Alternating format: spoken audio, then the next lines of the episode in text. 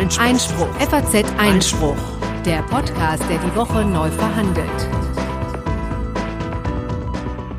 Herzlich willkommen zu Folge 33 des FAZ Einspruch Podcast, unserem wöchentlichen Podcast für Politik, Recht und Justiz. Und am Mikrofon begrüßen Sie nun wieder Corinna Budras und Konstantin van Leinten. Schön wieder hier zu sein. Ja, nach einer äh, ja, kürzeren Sommerpause. Es waren ja nur zwei Wochen, aber vermisst haben wir es trotzdem. Hat sich wie eine Ewigkeit angefühlt, jedenfalls für uns. Ich weiß nicht, wie es euch ging, aber ich war im Urlaub teilweise ganz heiß regelrecht, weil irgendwie tausend Sachen passiert sind. Ich dachte, könnte man jetzt auch mal eine Sendung drüber aufnehmen, aber Genau, und nun sind wir hier. Es wird auch in der Tat eine längere Sendung, ähm, das können wir vielleicht schon mal sagen, aber sind auch wirklich einfach ähm, irrsinnige Dinge passiert in den vergangenen drei Wochen. Nun, ähm, vielleicht erklären wir nochmal für alle die, die uns schon halb vergessen haben oder auch neu dazugekommen sind. Wir hoffen letzteres. Äh, genau, wir sind ähm, Redakteure der FAZ, ähm, ich eben im Wirtschaftsteil der Sonntagszeitung und du, lieber Konstantin. Und ich im Politikteil der Tageszeitung. Genau und hier insbesondere für Einspruch zuständig. An der Stelle dann vielleicht auch gleich nochmal der Hinweis, FAZ Einspruch, ähm, das ist einerseits der Name dieses Podcasts, das ist aber keineswegs nur dieser Podcast, sondern es ist darüber hinaus auch eine sechsmal die Woche digital erscheinende Tagesausgabe, die sich mit Themen aus Recht und Justiz befasst und eine einmal die Woche erscheinende Zusatzausgabe, die sich ebenfalls mit solchen Themen befasst.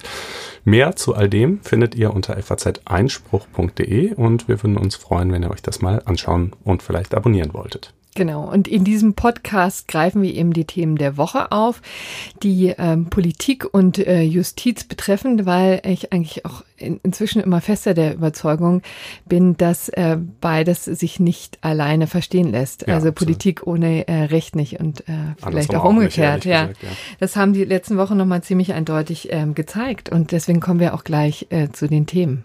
Ja, ist völlig albern. Also wir sitzen hier in einem regelrechten Papierwust, weil es irgendwie so viel an, an Notizen auszudrucken gab, weil so viel passiert ist.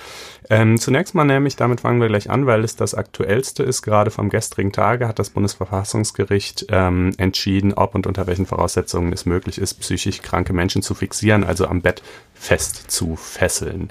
Ähm, anschließend äh, beschäftigen wir uns mit der Saga, muss man fast schon sagen, rund um Sami A., den äh, mutmaßlichen ehemaligen Leibwächter von Osama bin Laden, der hier lange Jahre in Deutschland gelebt hat, immer abgeschoben werden sollte und das dann jetzt endlich auch geworden ist, allerdings unter rechtlich, sagen wir mal, mindestens ziemlich fragwürdigen Umständen. Genau, ähm, es gibt nicht wenige Leute, die das wirklich als handfesten Skandal auch bezeichnen. Ja, ne? Absolut. Äh, wir gucken uns mal an, ob es jetzt wirklich rechtswidrig war, ob es nur ein bisschen holter die Polter war, wie auch immer.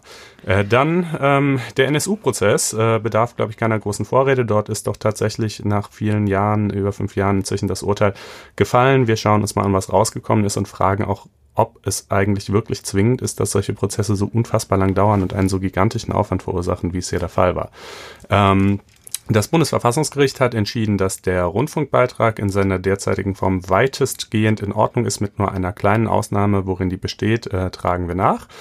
Ähm, das Oberlandesgericht Schleswig-Holstein hat äh, zu Herrn Charles Puigdemont äh, entschieden, dass er äh, ausgeliefert werden kann, aber nur wegen einem von zwei Tatbeständen. Daraufhin hat äh, Spanien den Haftbefehl zurückgezogen, weil sie gesagt haben, wir wollen ihn entweder ganz oder gar nicht. Genau, und er ist übrigens der ähm, Separatistenführer, der ähm, äh, Kurden wollte ich fast schon sagen, Gott, wie schrecklich, der Katalanen. äh, ja, genau, der genau. diese Abspaltungsbewegung äh, maßgeblich ähm, äh, vorangetrieben oder kanalisiert hat. Ähm, das alles ist einem ja aus dem letzten Jahr äh, sicherlich noch geläufig.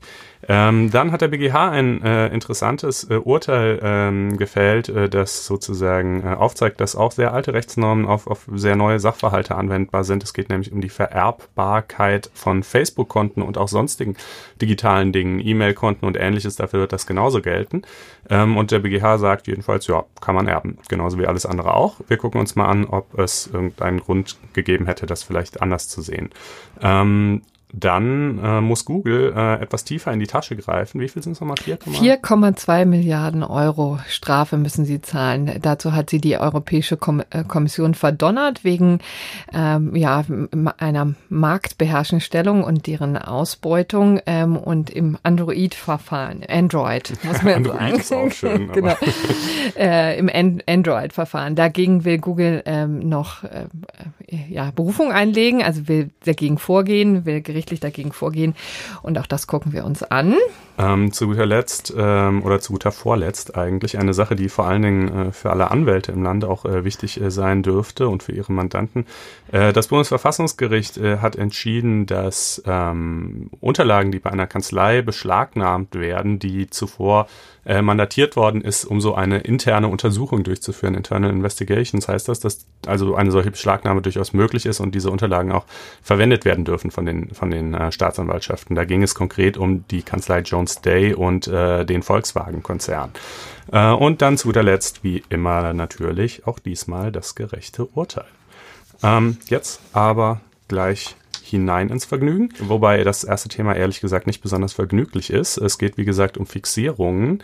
Ähm, so nennt sich das in der medizinischen Fachsprache. Ähm, allgemeinsprachlich würde man eher sagen Fesselungen. Äh, wann kommt das vor und warum macht man sowas? Naja, es kommt vor ähm, in der Psychiatrie und übrigens auch in der Altenpflege. Äh, die Entscheidung, die hier gefallen ist, betraf jetzt aber nur ähm, den psychiatrischen Bereich. Äh, und äh, da ist es eben leider manchmal so, dass äh, Patienten psychotische Schübe oder ähnliches haben, völlig außer Rand und Band sind, äh, um sich schlagen, Klinikpersonal bedrohen oder auch ähm, drohen, sich selber Schaden zuzufügen. Und dann ist halt immer die Frage, wie kann man damit irgendwie umgehen? Man versucht natürlich erstmal mit denen zu reden, die irgendwie zu beruhigen. Manchmal klappt das, manchmal aber auch nicht. Ähm, und wenn es nicht klappt, dann ähm, äh, ist eine Methode, die eben durchaus häufiger praktiziert wird, äh, Klammer auf, wie oft genau weiß man übrigens nicht. Es gibt dazu keine, kein zentrales Register, wo die Fallzahlen alle erfasst werden würden, Klammer zu. Ähm, eine Methode jedenfalls ist, diese Leute dann äh, zu fesseln an den Rollstuhl oder im Regelfall eher ans Bett.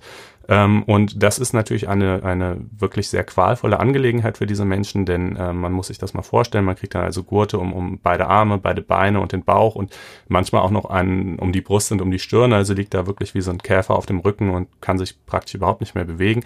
Äh, das wäre selbst für einen ruhigen und besonnenen Menschen schon sehr unangenehm und für jemand, der eigentlich gerade quasi so eine Art Tobsuchtsanfall hat und auch nicht, meistens auch nicht in der Lage ist zu begreifen, dass das, was da passiert, letztlich zu seinem eigenen Besten sein soll, äh, ist es natürlich, äh, ja, äh, umso unschöner.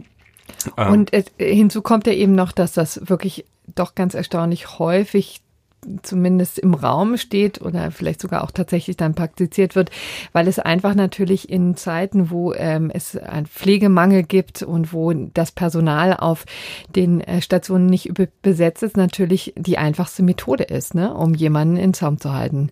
Das ist die Realität. Das ist leider die Realität. Das gilt eben, wie gesagt, auch in der Altenpflege. Ich könnte mir vorstellen, dass da sogar vielleicht noch etwas mehr Schindluder teilweise getrieben wird. Ne? Da sind da sind dann zwar keine Tobsuchtsanfälle, aber so ein, so ein Demenzpatient, äh, der macht halt auch mitunter Sachen, ähm, äh, wo man ihn irgendwie äh, von abhalten muss. Und auch da ist das natürlich die einfachste, aber sicherlich nicht die schönste oder schonendste Methode. Genau. Und jetzt hat das Bundesverfassungsgericht zwei Fälle zu beurteilen gehabt. Worum ging es da?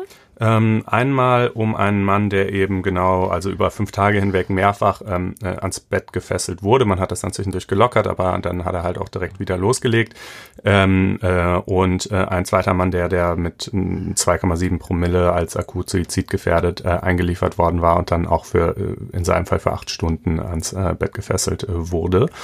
Und ähm, in beiden Fällen hat das Bundesverfassungsgericht äh, der Verfassungsbeschwerde stattgegeben, ne? denn Natürlich ähm, äh, Verletzung der, der persönlichen äh, Freiheit steht halt hier im Raum. Also jedenfalls mal ist es ein Eingriff in die persönliche Bewegungsfreiheit äh, und äh, der bedarf einer, äh, einer Rechtfertigung und ähm, die, die hat das Bundesverfassungsgericht hier nicht gesehen. Im, im einen Fall aus Bayern äh, gibt es überhaupt keine konkrete Ermächtigungsgrundlage für die Vornahme solcher Fixierungen. Die haben das auf sehr allgemeine Vorschriften gestützt. Im anderen Fall aus Baden-Württemberg gibt es eine solche Ermächtigungsgrundlage zwar schon im Gesetz, aber ähm, die Voraussetzungen, die da drin stehen, hat das Bundesverfassungsgericht als nicht ausreichend angesehen.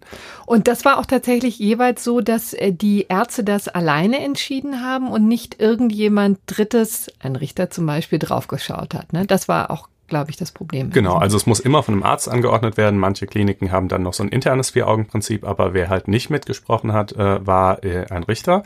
Und äh, das äh, wird sich ändern müssen. Und das ist übrigens in, in, in zwei Ländern, in Niedersachsen und in Nordrhein-Westfalen, meine ich, ähm, gibt es diesen Richtervorbehalt schon, in allen anderen nicht. Das heißt, auch alle anderen Bundesländer, auch wenn sie jetzt hier nicht unmittelbar von der Entscheidung betroffen sind, werden insoweit ihre Gesetze anpassen müssen. Das Bundesverfassungsgericht sagt nämlich, solche Maßnahmen unterliegen einem Richtervorbehalt ähm, zumindest dann, wenn sie länger als 30 Minuten dauern sollen, was ja doch wohl leider eher meistens der Fall ist. Ähm, und äh, dementsprechend muss auch ein richterlicher Bereitschaftsdienst eingerichtet werden an den Gerichten. Der muss von 6 Uhr morgens bis 21 Uhr abends ähm, äh, verfügbar sein äh, und dann auch Zeit und Kapazitäten haben, äh, sich diese Dinge schnell anzuschauen und zu entscheiden. Ähm, man muss natürlich sagen, wenn man jetzt mal so ehrlicherweise drüber nachdenkt, erstens, ähm, die Überprüfung dieser Maßnahme wird oft erst im Nachhinein äh, möglich sein, denn ähm, wenn es nachts passiert sowieso, dann ist der Bereitschaftsdienst nicht da. Wenn es tags passiert, er hat es aber eben auch erstmal Vorrang, irgendwie de, de, des Patienten Herr zu werden und, und den da zu fesseln und dann mal sich kurz zu sammeln und aufzuschreiben, warum man das gemacht hat. So, da sind 30 Minuten schon vorbei. Ja, also, mhm. also ähm, aber äh, immerhin die hat man ja, ne? Ja gut, aber dann muss ja auch noch der Richter sich das anschauen. Ja. Also ne, es, es, es, es läuft auf eine, auf eine Kontrolle im Nachhinein in der Regel hinaus und äh, es ist natürlich auch so, äh, das Klinikpersonal wird halt schon äh, die Gründe, die es gehabt hat, irgendwie in einer Weise aufschreiben, äh, die jetzt nicht grob missbräuchlich klingt. Ja, also äh, in, in, in dem Antrag an das Gericht wird nicht drinstehen, ah, wissen Sie, wir waren ein bisschen unterbesetzt und der Typ hat uns genervt, mhm. ähm, sondern äh, sondern äh, das wird natürlich immer so begründet sein, dass es äh, plausibel und stichhaltig ist. Nur umgekehrt, wenn man jetzt diese Begründungspflicht hat, dann könnte man sich auch hoffen, dass vielleicht zwei, drei Gedanken mehr im genau. Vorfeld darüber verschwendet werden. Ne? Das ist das eine und das andere ist, dass ähm, äh, das Bundesverfassungsgericht eben auch äh, gesagt hat, umfassende äh, Dokumentationspflichten, also ähm, man muss dann eben auch genau dokumentieren, von wann bis wann, in welcher Form, aus welchem Anlass, wann wurde versucht, das zu lockern, etc. Ähm, und äh, 1 zu 1 Betreuung dieser Patienten, während sie fixiert sind. Das macht die Sache auch sehr aufwendig für die Kliniken. Also ähm, man muss für jeden einzelnen Patienten einen Pfleger abstellen, der die ganze Zeit äh, dann auf den aufpasst, äh, während er in, in, in dieser Lage ist. Denn erstens können ja irgendwelche gesundheitlichen Komplikationen auftreten. Zweitens, naja, wenn man auf die Toilette muss oder ähnliches, dann, dann bedarf man natürlich auch irgendwie der Hilfe. Ähm, und äh, also das macht es schon so ein bisschen schwierig für die Kliniken und auch verpflichtend nach äh, Karlsruhe. Äh, die Patienten müssen anschließend darauf hingewiesen werden, dass sie die Möglichkeit haben, gegen diese Maßnahme nachträglich zu klagen. Ähm, und das alles in Summe führt natürlich schon dazu, dass man, wie du gerade sagtest, ne, dass man auf jeden Fall mal zweimal drüber nachdenkt, bevor man es macht, dass es eben dann irgendwie auch auf eine eigene Art aufwendig ist für die Kliniken äh, und dass sie gewärtigen müssen, dass sie zumindest im Nachhinein äh, von einem Patienten, der dann, wenn er mal wieder in etwas besserer Verfassung ist und einen Anwalt beauftragt, vielleicht auch Ärger kriegen. Und ähm, ja, das ist halt letztlich, finde ich, eine ganz, ganz plausible Entscheidung, um, um Missbrauch vorzubeugen. Ähm, und natürlich für die Kliniken auch nicht ganz einfach, ne? denn die haben nun mal Personalknappheit. Dito in der Altenpflege ist ja momentan eine, ohnehin eine Riesendiskussion. Ähm, und äh, klar, das rechtfertigt es jetzt nicht, die Leute da reihenweise zu fesseln, aber es, ich sage ja nur, ist eine, eine schwierige Gemengelage. Ja. Bei der wollen wir es jetzt auch belassen und kommen zu Sami A. Punkt, mhm. ähm, der angebliche Leibwächter Osama bin Ladens, einer der gefürchtetsten Terroristen, den die Welt lange Zeit gesehen hat, bevor er dann von den Amerikanern getötet wurde. Ja, das muss man, muss man so, so sagen, ja. genau so deutlich sagen. So, und aber jedenfalls ähm, hat er, der Leibwächter hier auch ähm, einige Berühmtheit erlangt durch die ähm, Bildzeitung. Also wer er wollte äh, und die Bildzeitung verfolgt, konnte sozusagen das Schicksal von äh, Sami A. schon seit einigen Monaten verfolgen. Denn die Bildzeitung hatte sich ähm, natürlich fürchterlich aufgeregt, dass wir äh, Sami A., eben angeblich der Leibwächter äh, Osama Bin Ladens und äh, jemand, der auch in Terrorcamps ausgebildet worden sein soll. Und auch in Deutschland in der salafistischen Szene vernetzt sein soll. Ne? Ja, also genau, die. Äh, es ist ihm ja, glaube ich, keine. Er ist ja, glaube ich, nicht strafrechtlich verurteilt. Nee, er ist verurteilt. nicht strafrechtlich verurteilt. Ähm, aber er wird von den Sicherheitsbehörden als Gefährder eingestuft. Ne? Genau. Ja. Und das äh, sind auch ist nur eine relativ kleine Gruppe. Also ich glaube, es sind inzwischen 800 äh, Leute in mhm. rund. Ne? Also ich, Konnte man ja gerade, gestern richtig. kam ja der neue Verfassungsschutzbericht raus. Da steht genau, also es ähm, ist eine kleine Gruppe, die äh, ganz besonders ähm, ja, als gefährlich eingestuft werden. Und da gehörte eben dazu. Er ist seit zwölf Jahren in Deutschland und äh, schon seit geraumer Zeit bemühen sich die deutschen Behörden, ihn loszuwerden. Das ist in der Tat nicht ganz einfach, denn er, äh, er kommt aus Tunesien, soll da wieder zurückgebracht werden und da, ähm, so heißt es immer, droht ihm die Folter.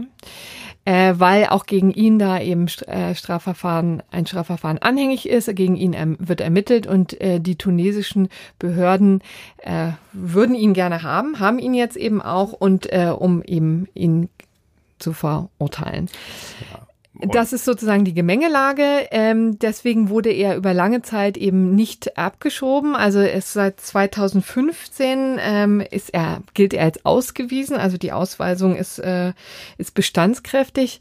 Äh, aber seitdem hat sich seit 2015, aber seitdem hat sich eben nichts getan, sondern er erhält eben 1.167 Euro Stütze, wie das immer so schön heißt, für seine Familie und wohnt eben in Nordrhein-Westfalen. Ist halt ein gefundenes Fressen für die Bildzeitung, ganz klar ne? so nach dem Motto, wir von unseren Steuergeldern äh, äh, finanzieren wir Terroristen, die äh, eigentlich auch Staatsbürger eines anderen Landes sind, dass die sogar haben will und wir geben sie nicht her, sind wir nicht wahnsinnig. So genau, ist ja sonst ungefähr ist ja immer andersrum, ne? Also ähm, ja, genau. So, sonst ist ja meistens eher so, dass die Leute, die Länder, die nicht zurückhaben wollen, aber Tunesien will ihn ja sogar.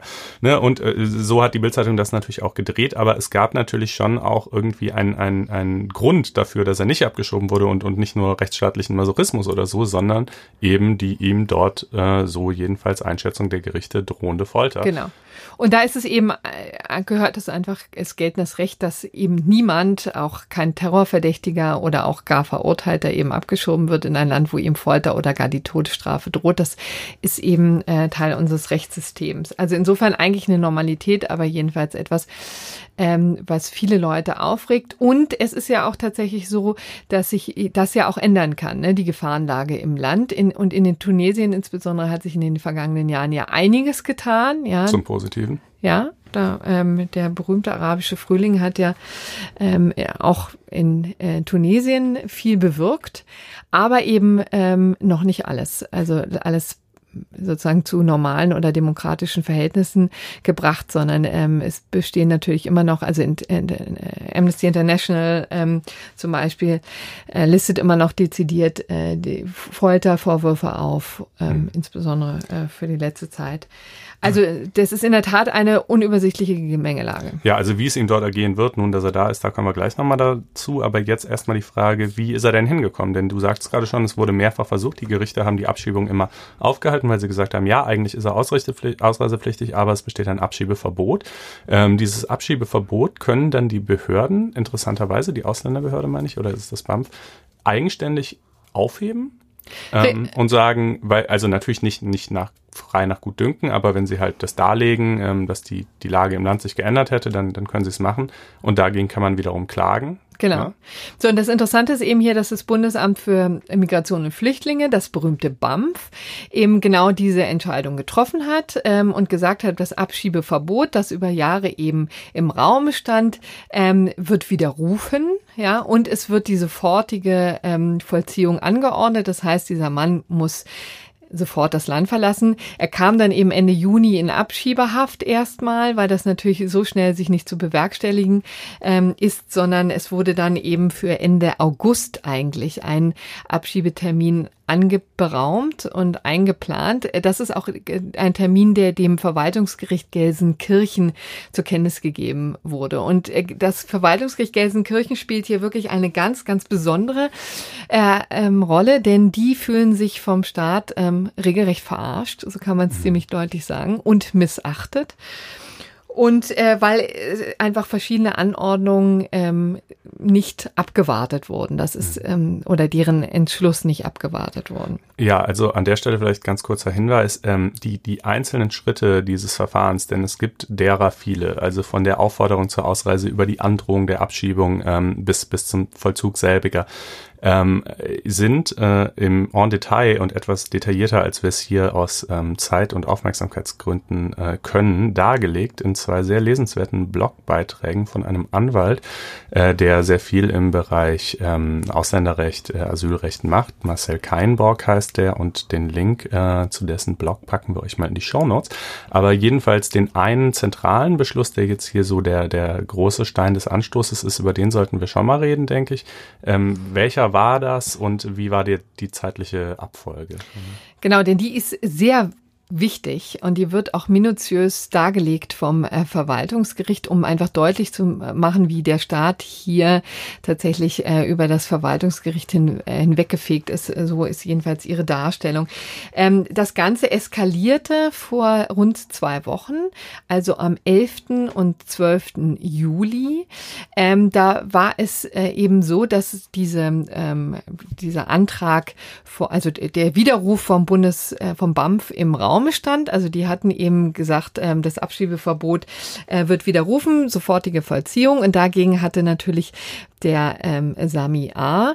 mit seiner Anwältin ähm Rechtsmittel eingelegt und das Ganze sollte eben vom äh, Verwaltungsgericht überprüft werden. Das äh, Problem ist eben, wenn es ein öffentliches Interesse geht, kann eben die sofortige Vollziehung äh, angeordnet werden und dann hat eben auch so eine Klage eben nicht wie üblich so eine aufschiebende Wirkung, sondern dann wird das, das Ganze eben ähm, sofort äh, vollzogen oder so schnell wie möglich voll, äh, vollzogen. Und das Interessante eben bei Abschiebungen ist auch, die müssen in einem so einem gewissen clandestinen Umfeld schon stattfinden, denn sonst haben sie ehrlich gesagt keinen Sinn, vor allen Dingen bei Personen wie Sami A, weil wenn, so, wenn der Preis, äh, der, der Kreis von Leuten sehr groß ist, ja, und das womöglich durchgestochen ist, ähm, dann könnte das zu Schwierigkeiten führen. Nun saß er ja in Abschiebehaft. In seinem ne? Fall wahrscheinlich eher weniger. Er war in Abschiebehaft, also ist er meistens nicht, sondern die Leute werden halt abgeholt äh, zu Hause oder wo auch immer sie sich befinden. Und äh, das hat ja schon den Sinn, dass sie das halt in der Tat vorher nicht wissen, denn sonst äh, sind sie womöglich nicht da. Genau. So, und dann äh, war, war es eben, kam es zu ähm, einem Austausch zwischen dem Verwaltungsgericht und eben dem BAMF äh, und übrigens auch der Ausländerbehörde, die da auch eine Rolle spielt. Das Ganze ist wirklich ähm, sehr äh, kompliziert und wir versuchen es so gut wie möglich zu reduzieren.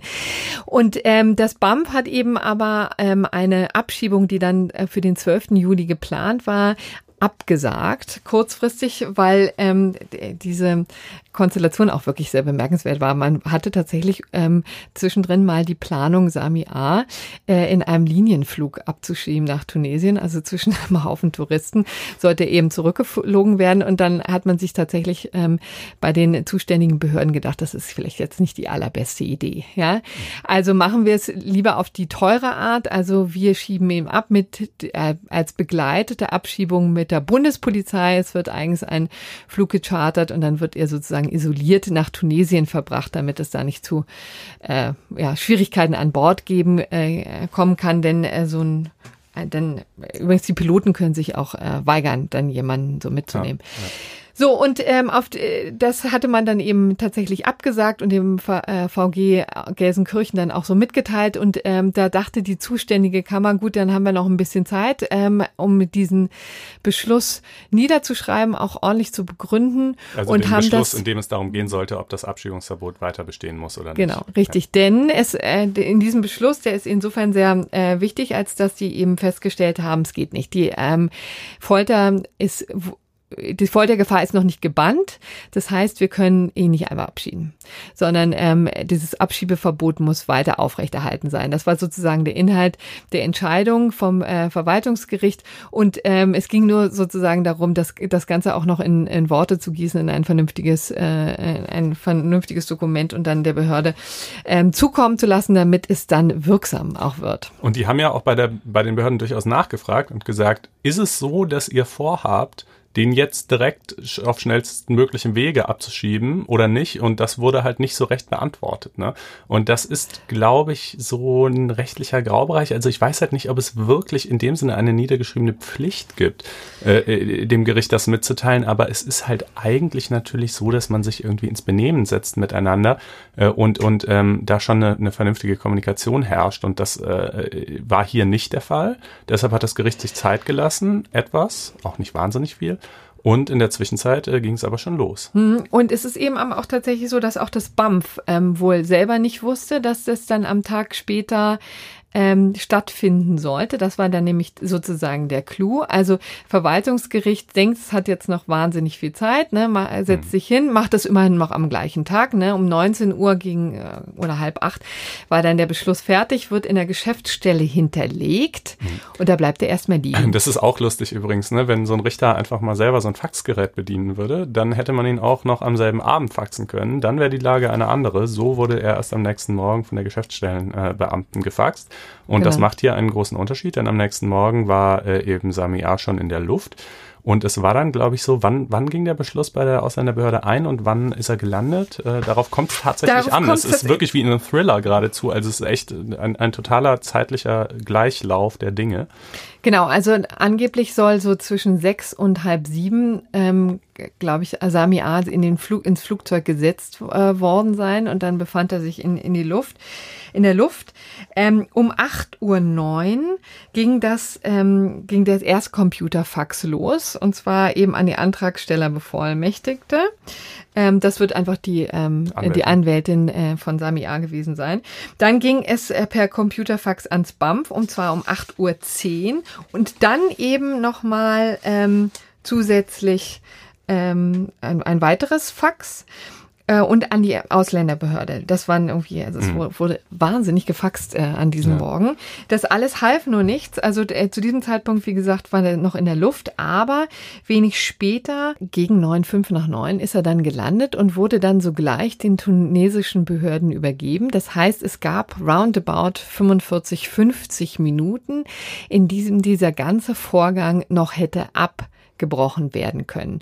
Und das ist in der Tat das Interessante an diesem ganzen Fall. Also als er losgeflogen ist, Samia, war alles in bester Ordnung rechtlich, denn ähm, da war eben, hatte das BAMF ja alles Notwendige getan. Als er gelandet ist allerdings, ähm, war die Sache schon wieder rechtswidrig, denn in, zu diesem Zeitpunkt hatte das ähm, Gericht schon ein Urteil gefällt und das ein Beschluss gefällt und das den zuständigen Behörden und darauf kommt es an eben auch ähm, zur Kenntnis gegeben. Also die haben, das war dann zugegangen, wie es immer so schön heißt. Und in dem Moment, wo es zugeht, wird das Ganze wirksam. Und ähm, dann hat sich aber zu diesem Zeitpunkt natürlich noch niemand durch diese ähm, durch diese Informationen gearbeitet. Wer sich übrigens diesen Beschluss auch mal angucken äh, möchte, kann das gerne tun. Wir würden den auch noch mal in die Shownotes packen. Das ist jetzt auch nicht ganz leichte Kost. Ja, selbst die Leitsätze, da muss man ähm, schon mal ein paar Minuten verwenden, um die zu sortieren, weil es äh, am Anfang darum geht, dass auch die Behörde doch das eine oder andere durchaus auch richtig gemacht hat. Und dann erst zum Schluss kommt in den Leitsätzen der Hinweis, äh, die Gefahr der Folter ist eben noch nicht gebannt und deswegen besteht das Abschiebeverbot weiter fort. Das ist sozusagen der Knackpunkt.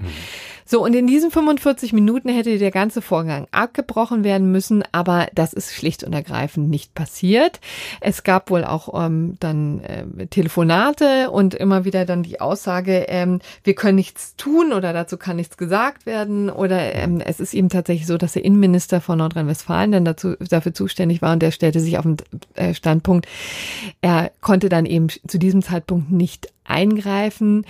Ähm, das ist in der Tat ein, eine, einfach ein, ein falscher Sachverhalt, ne? denn ähm, wir äh, durften es auch schon mal beim Bundesverfassungsgericht erleben, die ja Da dann waren wir live dabei, äh, tatsächlich. Äh, da war die Jahrespressekonferenz und parallel dazu zog sich ein Richter zurück, um eine Verfassungsbeschwerde äh, gegen die Abschiebung eines, ja, von jemand anderem halt äh, zu prüfen. Der war auch schon in der Luft und da hatte aber das Bundesverfassungsgericht se selbst schon mit der Bundespolizei telefoniert und die Bundespolizei hatte schon zugesagt, wenn ihr der Verfassungsbeschwerde stattgebt, dann ähm, sorgen wir dafür, dass der Typ äh, eben nicht da vor Ort übergeben wird, sondern der Flieger umdreht. Ähm, aber äh, ja, hier war es nicht so. Genau, und die Kammer hat dann in ähm, größter Eile noch einen Hängebeschluss äh, formuliert ähm, und auch den zugestellt. Also das ist sozusagen äh, die Methode, mit der man noch versucht, das Schlimmste zu verhindern, wenn ähm, man merkt, die Behörde versucht sich dem zu widersetzen, dann ähm, ist das eben eine Möglichkeit, als Gericht da noch einzuschreiten. Das hat aber auch nicht gefruchtet. Ähm, und so wurde eben tatsächlich Sami A. kam in die Hände äh, von den tunesischen Behörden und seitdem ist er da, wird verhört. Ansonsten weiß man äh, nichts Mhm. über seinen Verbleib. Das VG Gelsenkirchen regt sich richtig auf, Ja. ähm, also zumindest so dem, dem Ton der Pressemitteilung nach zu urteilen, denn wie gesagt, selbst wenn das jetzt rechtmäßig war, war es natürlich schon äh, also alles andere als die feine englische Art, Ja. wie, wie die Behörden da mit dem Gericht umgegangen sind. Ne? Wie gesagt, normalerweise, wenn das Gericht fragt, haben wir Zeit oder nicht und dann, ne, also dann äh, würde man das halt irgendwie ähm, äh, berücksichtigen und äh, kommunizieren. Ich, ich, anders hier, denn ist klar, man wollte den Typ natürlich abschieben. Ähm, jetzt ist er in Tunesien. Das VG Gelsenkirchen hat inzwischen auch ein Zwangsgeld verhängt, weil es eben sagt, der muss zurückgeholt werden. Ähm, äh, die Bundesregierung äh, bzw. die zuständigen Stellen haben sich bisher bei der tunesischen Regierung nur nach seinem Befinden erkundigt, welches angeblich gut sein soll, ähm, nicht jedoch äh, einen offiziellen diplomatischen Antrag ähm, äh, gestellt, dahingehend, dass er wieder zurückgebracht werden soll, was natürlich auch damit zusammenhängt, dass die Behörden gegen die Entscheidung des VG Gelsenkirchen in Berufung gegangen sind. Und äh, somit wahrscheinlich behördlicherseits der Standpunkt ist zu sagen, na wollen wir erstmal warten, ob, äh, ob nicht vielleicht diese, dieses Urteil demzufolge äh, wir ihn zurückholen müssen, äh, in zweiter Instanz aufgehoben wird. Ähm, ohnehin wird man ihn wohl nicht zurückkriegen, muss man auch sagen, denn jetzt ist er mal da. Er ist tunesischer Staatsbürger. Kein Staat liefert seine eigenen Staatsbürger aus, auch Tunesien nicht. Ähm, und äh, insofern äh, ist nicht damit zu rechnen, dass, dass die ihn wieder hergeben werden. Äh, zumal Zumal die sagen, äh, der eine und einzige Grund, warum ihr ihn wiederhaben wollt, nämlich die angebliche Tatsache, dass er hier gefoltert werden würde, der trifft ja überhaupt nicht zu. Ja. Wir foltern Leute nicht. Äh, das ist äh, diese ganze Debatte und diese ganze Problematik ist, ist konstruiert auf einem unzutreffenden Vorwurf gegen unsere ähm, ja, Staatsanwaltschaft und, und Polizei. sowas kommt in unserem Land nicht mehr vor. Ähm, es gibt dazu einen, einen sehr interessanten Text von dem Kollegen Rösler, der mehrere Tage in Tunesien war, der hat mit der Anwältin von Sami A. dort gesprochen, der hat mit den Staatsanwälten dort gesprochen. Ähm, er hat mit mehreren NGOs gesprochen. Und ja, also wie gesagt, die offizielle Linie Tunesiens ist ganz klar, es gibt keine Folter mehr in diesem Land. Wir gehen da auch total rigide vor, wenn uns solche Vorwürfe präsentiert werden und so weiter. Aber wenn man dann mal ein bisschen tiefer schürft, ähm, findet man halt viele Berichte von, von ähm, Betroffenen, äh, die sich eben doch ganz anders anhören, ne? die halt dahin gehen, äh, dass sie sagen, ja, äh, doch, ähm, offiziell mag es das alles nicht mehr geben, aber faktisch äh, kommt es eben schon noch vor. Vielleicht nicht mehr so viel wie früher, ähm, äh, aber, äh, aber doch. Ähm, und äh, naja, also den, den Text packen wir mal in die Shownotes, da kann sich jeder sein eigenes Urteil mhm. äh, zu bilden. Das Bundesverfassungsgericht hatte eben im Mai festgestellt, dass eine Abschiebung eines tunesischen Terrorverdächtigen möglich ist. Da war die Konstellation ein bisschen so, dass äh, ihm da die Gefahr war, dass ihm die Todesstrafe droht, aber die wird eben seit Jahrzehnten auch in Tunesien nicht vollstreckt. Hinzu kam, dass es noch eine Verbalnote gab, äh, wo eben tatsächlich festgestellt wird, ähm, diese die Todesstrafe droht dem konkreten äh, Mann nicht und deswegen hat das Bundesverfassungsgericht da im, im Mai grünes Licht gegeben und das hatte auch so ein bisschen die Hoffnung hier in diesem Fall Sami A. Punkt äh, gestärkt, dass äh, das in Ordnung ist. Das Interessante ist, hier wurde niemals eine solche Verbalnote ein geholt, ähm, denn die war einfach nicht im Interesse vom Bundesinnenminister Horst Seehofer, denn der hat schon seit längerem einen ganz anderen Plan. Der möchte nämlich, dass Tunesien als sicheres Herkunftsland eingestuft wird, was eben Abschiebungen ähm, beziehungsweise die Asylan Asylanträge äh, von Bewerbern aus diesem Bereich eben ziemlich hoffnungslos macht ähm, und äh, dann eben auch natürlich die Abschiebung erleichtert. Und das wollte er durchboxen, hat das übrigens auch geschafft. Also vergangene Woche hat sich das Kabinett tatsächlich ähm, Tunesien als sicheres Herkunftsland eingestuft, zusammen mit äh, noch anderen. Und da ist natürlich so eine Verbalnote im Vorfeld ein bisschen schwierig. Ne? Also mhm. kann man nicht sagen, also das ist hier ein sicheres äh, Herkunftsland, da ist alles super, aber könntet ihr uns sicherheitshalber nochmal im Vorfeld bestätigen, bei Samia, dass ihr keine Gefangenen foltert? Ja. Richtig. Äh, so. Bisschen schwierig. So, und deswegen äh, hat er das ähm, wie, ver wie verrückt versucht zu umgehen und ähm, einfach quasi dann um, unterlassen.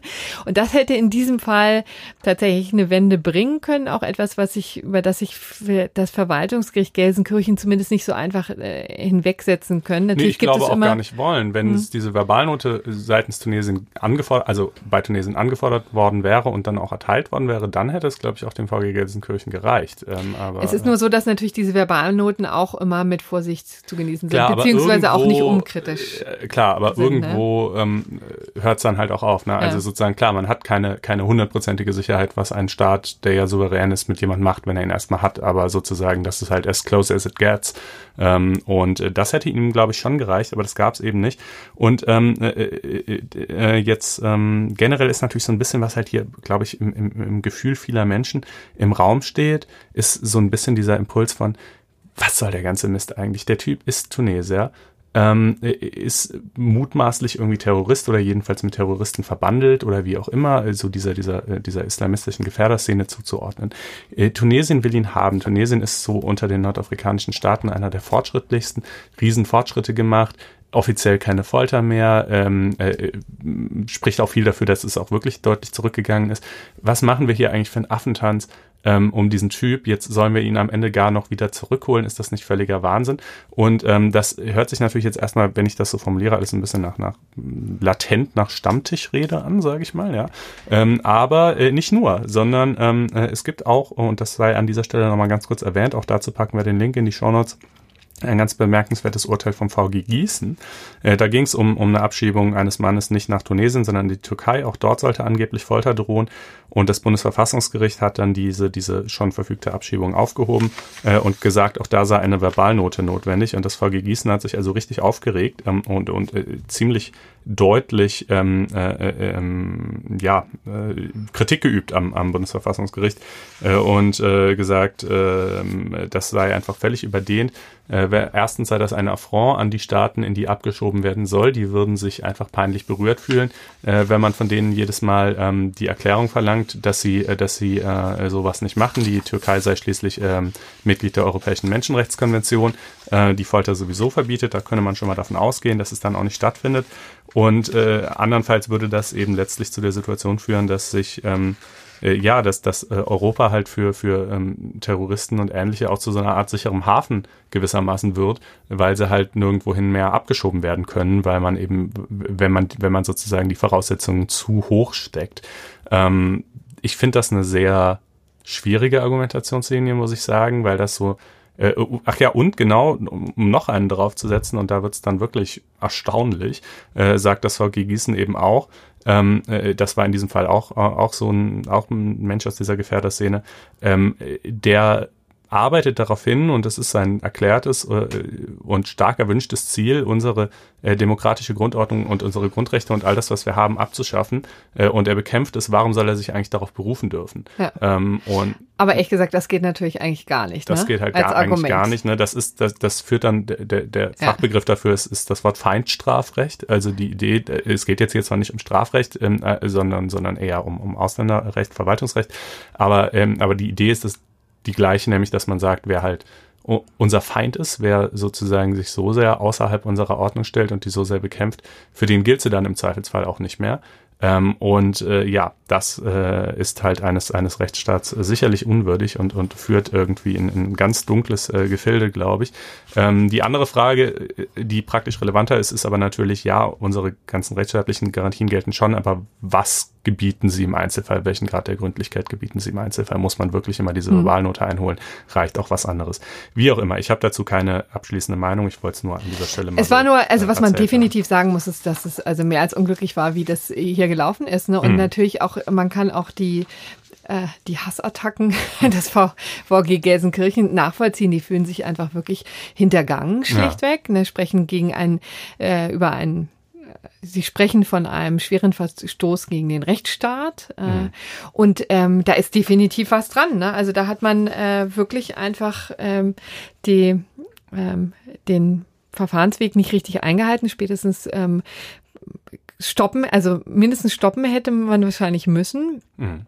Also leid es einem tut. Also natürlich ähm, äh, hat man jetzt nicht die allergrößten Sympathien äh, für diesen Mann, aber, aber darum ähm, geht's halt auch. Darum geht's halt einfach nicht. Ja, nun gut. Also übrigens an dieser Stelle mal ganz kurz, nicht alle unserer noch etlichen Themen werden so lang werden wie dieses. Dann bleiben wir am besten beim Terror. Äh, diesmal jedoch aus einer ganz anderen Richtung, äh, nämlich der NSU, der Terror von rechts, von Rechtsradikalen hat äh, dieses Land über Jahre ähm, ja in Atem gehalten? Ja, in Atem gehalten, ohne dass die Deutschen es wussten, muss man sagen. Ne? Ähm, neun Jahre lang hat äh, der NSU im Untergrund agiert und ähm, Morde begangen äh, und äh, Banken überfallen, um das Ganze zu finanzieren und niemand wusste davon.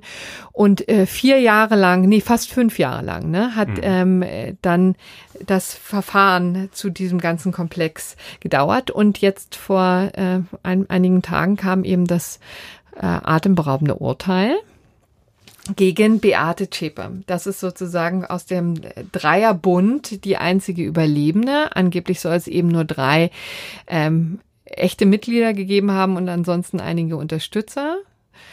Und ähm, das Urteil vielleicht ähm, können wir einfach nochmal so referieren und dann reden wir ein bisschen darüber, ähm, was die heiklen Punkte sind. Das ist eben einerseits die Mittäterschaft und dann auch die Länge des Verfahrens. Also Beate Zschäpe wurde tatsächlich verurteilt zu lebenslanger Haft und zwar wegen ähm, der Mitgliedschaft in einer terroristischen Vereinigung und wegen Mordes in neun Fällen und wegen Mordversuches in 32 äh, Fällen. Die äh, Nagelbombenattentate zum Beispiel gehörten dazu und wegen Raubüberfällen. Und dann gab es ja allerdings nicht nur Zschäpe, sondern auch noch ein paar weitere Angeklagte. Also gegen vier äh, Mitangeklagte gab es eben auch noch äh, Urteile. Ähm, äh, Angeklagte And André E. wurde wegen Unterstützung einer terroristischen Vereinigung zu einer Freiheitsstrafe von zwei Jahren und sechs Monaten verurteilt. Der Angeklagte Holger G. wurde wegen drei Fällen der Unterstützung einer terroristischen Vereinigung zu einer Gesamtfreiheitsstrafe von drei Jahren verurteilt. Ähm, das waren also die, die äh, ein, äh, etwa geringere Strafen bekommen haben. Dann der Angeklagte Ralf Woll-Leben wurde wegen Beihilfe zum Mord in neun Fällen, Fällen zu einer Gesamtfreiheitsstrafe von zehn Jahren verurteilt.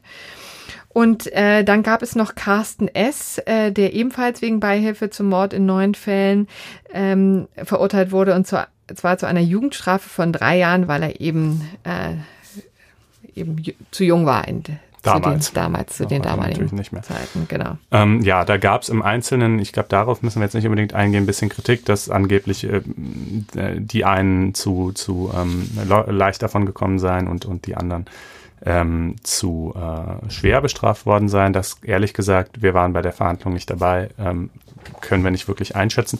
Das Einzige, wo man vielleicht schon nochmal drüber sprechen sollte, ist eben das Urteil gegen Beate Schäfe selbst, äh, weil ähm, es ja schon bemerkenswert ist, dass jemand äh, als Mittäter, nicht nur als Gehilfe, äh, verurteilt wird, der bei keinem einzigen dieser Morde äh, überhaupt auch nur dabei war, geschweige denn selber geschossen hat oder ähnliches. Mhm. Ähm, das äh, ist äh, zumindest sportlich. Wie ähm, ja, wie kommt es dazu? Ja, das ist ähm, jetzt gar keine äh, Besonderheit des NSU. Das kommt schon mal vor, weil man eben einfach ähm, schon äh, vor langer Zeit eben vor, vor dem äh, Problem stand. Ich glaube, das wurde eben entwickelt zu Zeiten der RAF, ähm, also der linken Terrororganisation Rote Armee-Fraktion, äh, die eben in den 70er Jahren vor allen Dingen und äh, später auch, aber eben vor allen Dingen in den 70er Jahren hier in Deutschland aktiv war. Und wo es eben vor allen Dingen darum ging, dass das ja eine politische Vereinigung war, ähm, wo nicht immer alle beteiligt waren, aber die sozusagen, also am konkreten, an den konkreten Überfällen, an den konkreten Morden, an den konkreten Anschlägen, sondern wo es aber darum ging, dass diese Einheit als Ganzes und politisch vor allen Dingen funktioniert hat. Und ähm, jeder da ein, ein Tatbeitrag ähm, in der einen oder anderen Form geleistet hat. Ne? Genau, auch wenn verboten, er eben nicht da war. Man wollte das alles. Ne? Also das ist natürlich vielleicht. Einer hat die äh, Tatwaffe äh, zum Beispiel ähm, organisiert, der andere eben äh, andere Materialien hat äh, den den Ort ausgekundschaftet. Also da gibt hm. es ja viele Möglichkeiten, wie man sich an der Tat beteiligt kann, ohne dass es äh, dann tatsächlich, ohne dass man am ab am den Abzug, Abzug drückt. Abzug ja. drückt so. äh, aber man muss eben immer die schwierige Abgrenzung zur Beihilfe, ne, die es ja schließlich auch gibt, sehen. Und hier jedenfalls im NSU-Prozess ähm, äh, ist es halt so, dass sie gesagt haben, naja, die Chepe war zwar nie dabei, aber sie war irgendwie so die Hüterin des Horts. Sie hat diesen, diesen Rückzugsort, ähm, äh, an dem sie sich versteckt haben, aufgehalten haben, äh, in, in, in Stand gehalten. Sie hatte den Haushalt geführt. Sie hat ähm, das alles, äh, vor allem, das ist natürlich eben ganz maßgeblich, gewusst und gewollt. Ne? Also ähm, äh, das ist ja klar, wenn sie natürlich, ähm, äh, wie sie ja selber teilweise behauptet hat, da irgendwie äh, erst im Nachhinein von erfahren hätte oder ganz ahnungslos gewesen wäre oder so, dann stünden die Dinge natürlich anders, aber das glaubt das Gericht ihr insoweit nicht. Ähm, und sie hat auch dieses Bekenner-Video ähm, äh, äh, äh in, äh, ja gehabt und dann später irgendwie öffentlich gemacht, das ja überhaupt erst diese Morde öffentlich in Verbindung brachte und, und äh, oder bringen sollte und klar genau, machen die, sollte. Dem Ganzen überhaupt den Sinn gehen. gibt, genau. genau. Das, denn äh, einfach nur die Morde zu verüben, ähm, so schrecklich es er ist, aber hat ne, erfüllt natürlich für die NSU nicht den Zweck, weil es eben nicht den, nicht den Schrecken verbreitet, dem so eine Anschlagsserie einer terroristischen Vereinigung eben innewohnt. Ne? Und dafür sollte sie sorgen, äh, sozusagen im Nachhinein klar zu machen, das waren wir, das war geplant, das mhm. hatte alles System und wir bringen den deutschen Staat ins Wanken. Das war ihr Beitrag und das sah das Gericht als gewichtig genug an, um sie als Mittäterin zu verurteilen. Übrigens äh, nicht nur für lebenslang, ähm, da gibt es ja dann eben die Möglichkeit nach 15 Jahren zu überprüfen, ob ähm, derjenige dann oder diejenige in diesem Fall dann eben rauskommen kann. Ähm, das kann dann meistens nach 18, vielleicht 20 Jahren passieren. Aber hier hat sie eben die besondere Schwere der Schuld. Ähm, festgestellt, das Gericht. Mhm. Und dann ähm, muss das Ganze eben von einem Gericht nochmal überprüft werden. Ja, beziehungsweise es wird anfangs eine zusätzliche Frist festgesetzt, ähm, die quasi nochmal aufgeschlagen wird bevor es dann äh, möglich ist, dass jemand auf Bewährung rauskommt. Und äh, also auch mit dieser besonderen Schwere der Schuld kann man immer noch irgendwann rauskommen, aber eben äh, im Schnitt deutlich später. Ähm, ein Aspekt, den ich vielleicht in dem Zusammenhang äh, nochmal ähm, ein bisschen ansprechen würde, ist, man kann sich ja schon fragen, du hast es eingangs gesagt, das Verfahren äh, ging rund fünf Jahre. Ähm, die Kosten sind schwer abzuschätzen. Ich habe mal mit dem Sprecher des Gerichts gesprochen. Ähm, die Gebührenforderungen der Anwälte lagen im Mai dieses Jahres bei 23 Millionen. Äh, da war aber noch lange nicht alles eingefordert worden, insbesondere ähm, Auslagen für äh, Reisekosten und Hotels und ähnliches nicht. 1,2 ähm, äh, Millionen äh, hat äh, der Umbau und was da so alles äh, an Personalkosten und so weiter dran hingekostet. Ähm, dann natürlich noch die ganzen Auslagen der über 800 Zeugen und Sachverständigen. Ähm, es gab mal eine ältere Schätzung des früheren äh, Präsidenten des OLG München, der hat gesagt, so ungefähr 150.000 Euro pro Verhandlungstag. Das wären bei 438 Verhandlungstagen, die es gedauert hat, äh, rund 65 Millionen Euro.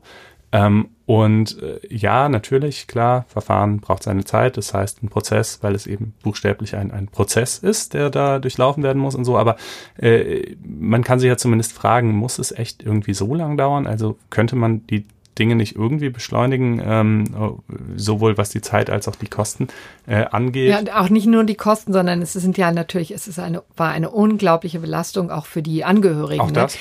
Denn das Verfahren war ja deswegen auch so groß, weil so viele ähm, Nebenkleber da waren, die Angehörigen von den Mordopfern und auch Selbstbetroffene. Ähm, also das hat, war schon ein unfassbarer Aufwand, der ja auch sehr schmerzvoll war für eben viele Beteiligte und ähm, auch sehr unbefriedigend. Ja, war. natürlich. Ähm, und äh, ja, es ist, äh, das ist immer, sagen wir mal, vermintes Gebiet. Ne? Die, die Strafverteidiger sagen, äh, die, die Strafprozessordnung ist schon total äh, durchoptimiert worden und ähm, es sind schon unheimlich viele Abkürzungen äh, im Verfahren geschaffen worden zu Lasten äh, der Beschuldigten äh, und äh, da ist wirklich kein Raum äh, für, für weitere äh, Optimierung. Ähm, äh, man kann es aber eben auch anders sehen. Und es gibt schon so ein paar Hebel zumindest, würde ich sagen, ähm, die man mal vielleicht noch anschauen könnte. Die würden jetzt nicht, die würden jetzt sicherlich aus den 438 Verhandlungstagen keine 100 machen, ja, aber vielleicht 350 oder was weiß ich, ist jetzt eine aus der Luft gegriffene Zahl. Aber will sagen, ähm, ich, ich glaube, es gibt schon noch ein paar Punkte, an die man denken könnte. Ich nenne die jetzt nur mal stichwortartig. Das wäre zum einen ähm, die Tatsache, dass wenn ein Befangenheitsantrag im Raum steht, man ähm, bevor über diesen Befangenheitsantrag entschieden ist, das äh, länger weiterverhandeln darf. Momentan darf man das nur bis zum Beginn des übernächsten Verhandlungstags. Das heißt, wenn ich Dienstag, Mittwoch, Donnerstag Verhandlungstage habe, Dienstag kommt der Befangenheitsantrag, muss ich die Verhandlung am Donnerstag absagen, es sei denn, es ist bis dahin darüber entschieden worden. Das klappt meistens nicht, so fallen viele Termine aus.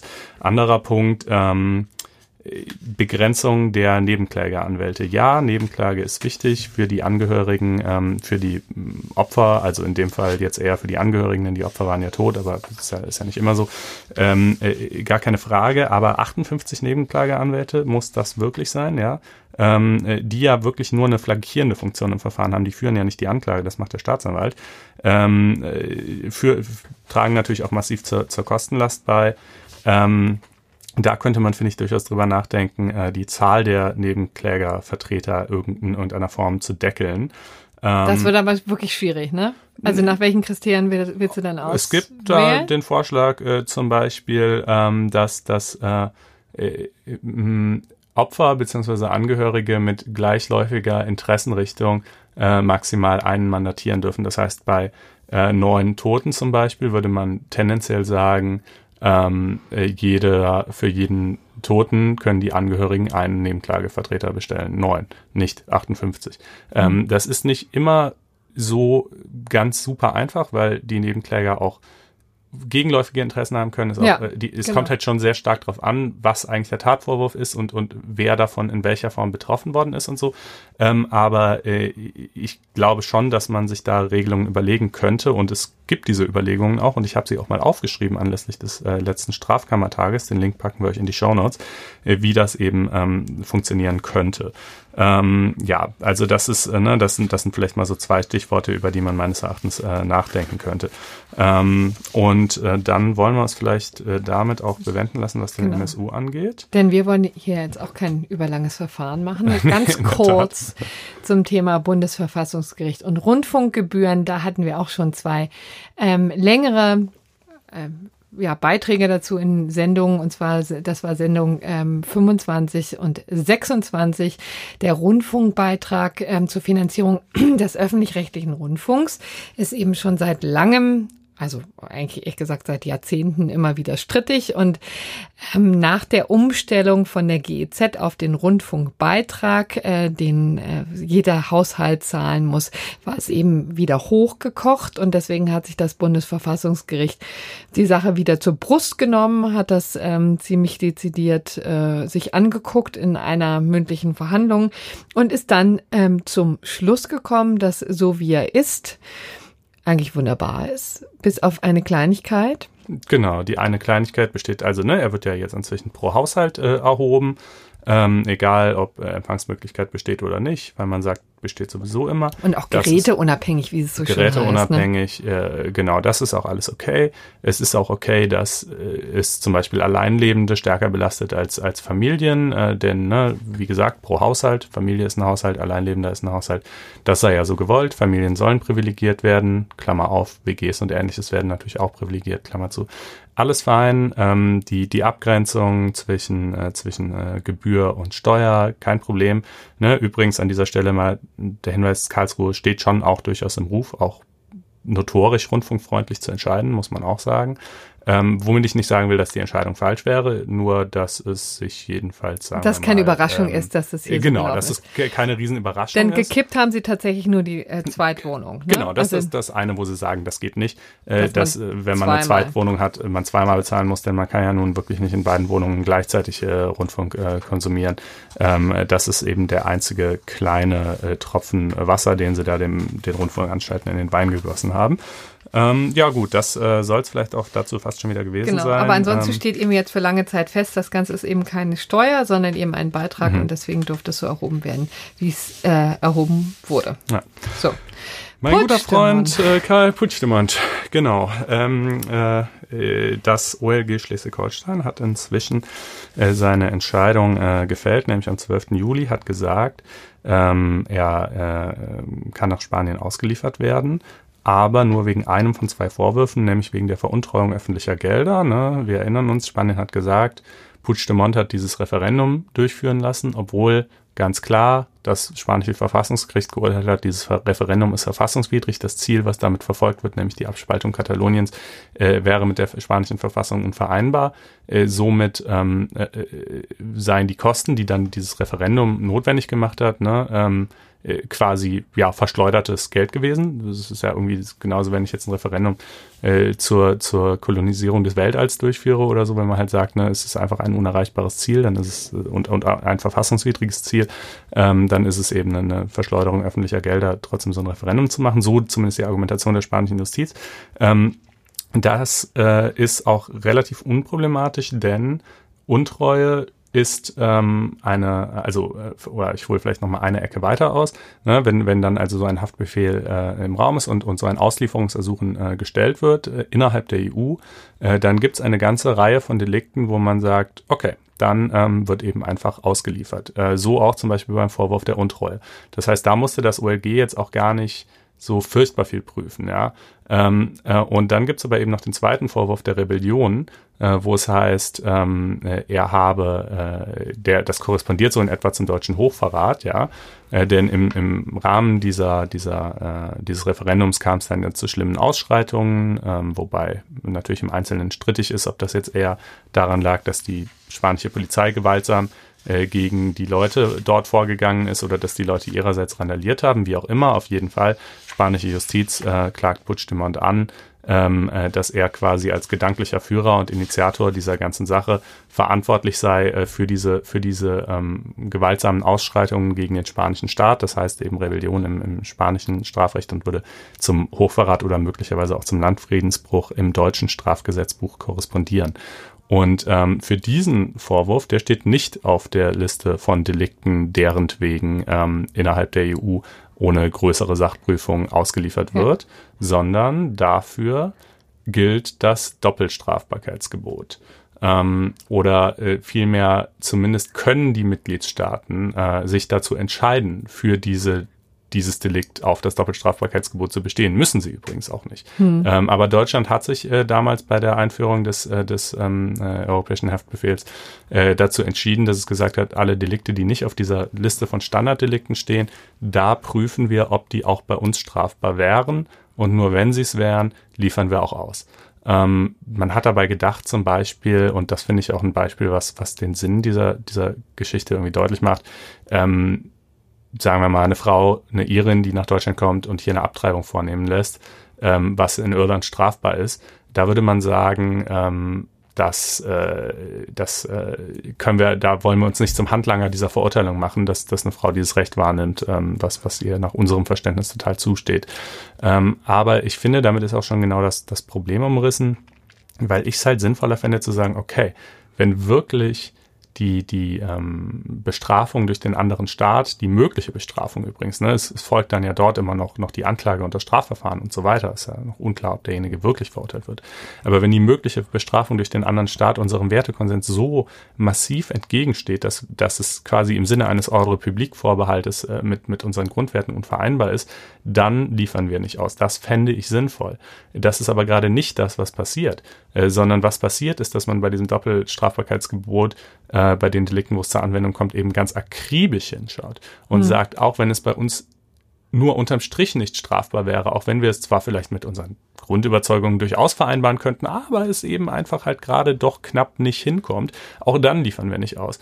Und das finde ich einen nicht überzeugenden Ansatz. Ich weiß nicht, Doch, warum ich finde ihn überzeugend. Sollte. Ja? Ich, ja, ich finde ihn deswegen überzeugend, weil es einfach schon legitim ist, dass man als Staat nicht alles äh, aus der Hand gibt. Und dieser europäische Haftbefehl ist ja eben ein, einfach ein Zugeständnis, ne, da ist man ja, da kooperieren wir ja miteinander innerhalb der EU und ähm, erleichtern eben gegenseitig die äh, Auslieferung. Und ich finde dann zu sagen, es gibt doch den einen oder anderen Punkt, wo wir ähm, nicht völlig wegschauen, sondern das einfach nochmal genauer prüfen.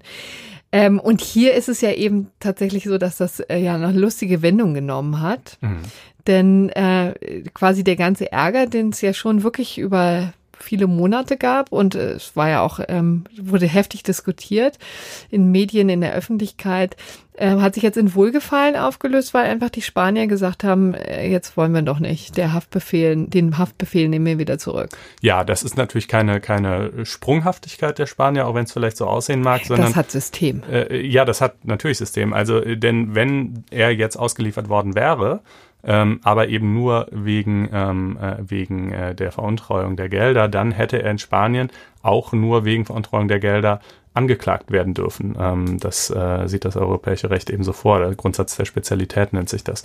Und das wollten sie halt gerade nicht, denn dann damit wäre dann auch der Rebellionsvorwurf echt verbraucht gewesen. Dann hätten sie keine Möglichkeit mehr gehabt, ihn jemals deshalb anzuklagen. Jetzt hingegen können sie hoffen, ähm, dass er irgendwann nochmal in irgendein anderes Land äh, reist und dann können sie eben erneut europäischen Haftbefehl stellen, dann wird er dort festgesetzt, gucken, dann läuft das ganze Verfahren Polen, wieder durch. Frankreich oder Italien genau. vielleicht macht. Ähm, das, das Spielchen hat man ja auch schon mal gespielt äh, ja. mit Belgien, bevor er überhaupt nach Deutschland kam. Ne? Das ist hierzulande manchmal ein bisschen untergegangen und auch Belgien hat sich genauso wie Deutschland geweigert, ihn wegen Rebellion auszuliefern.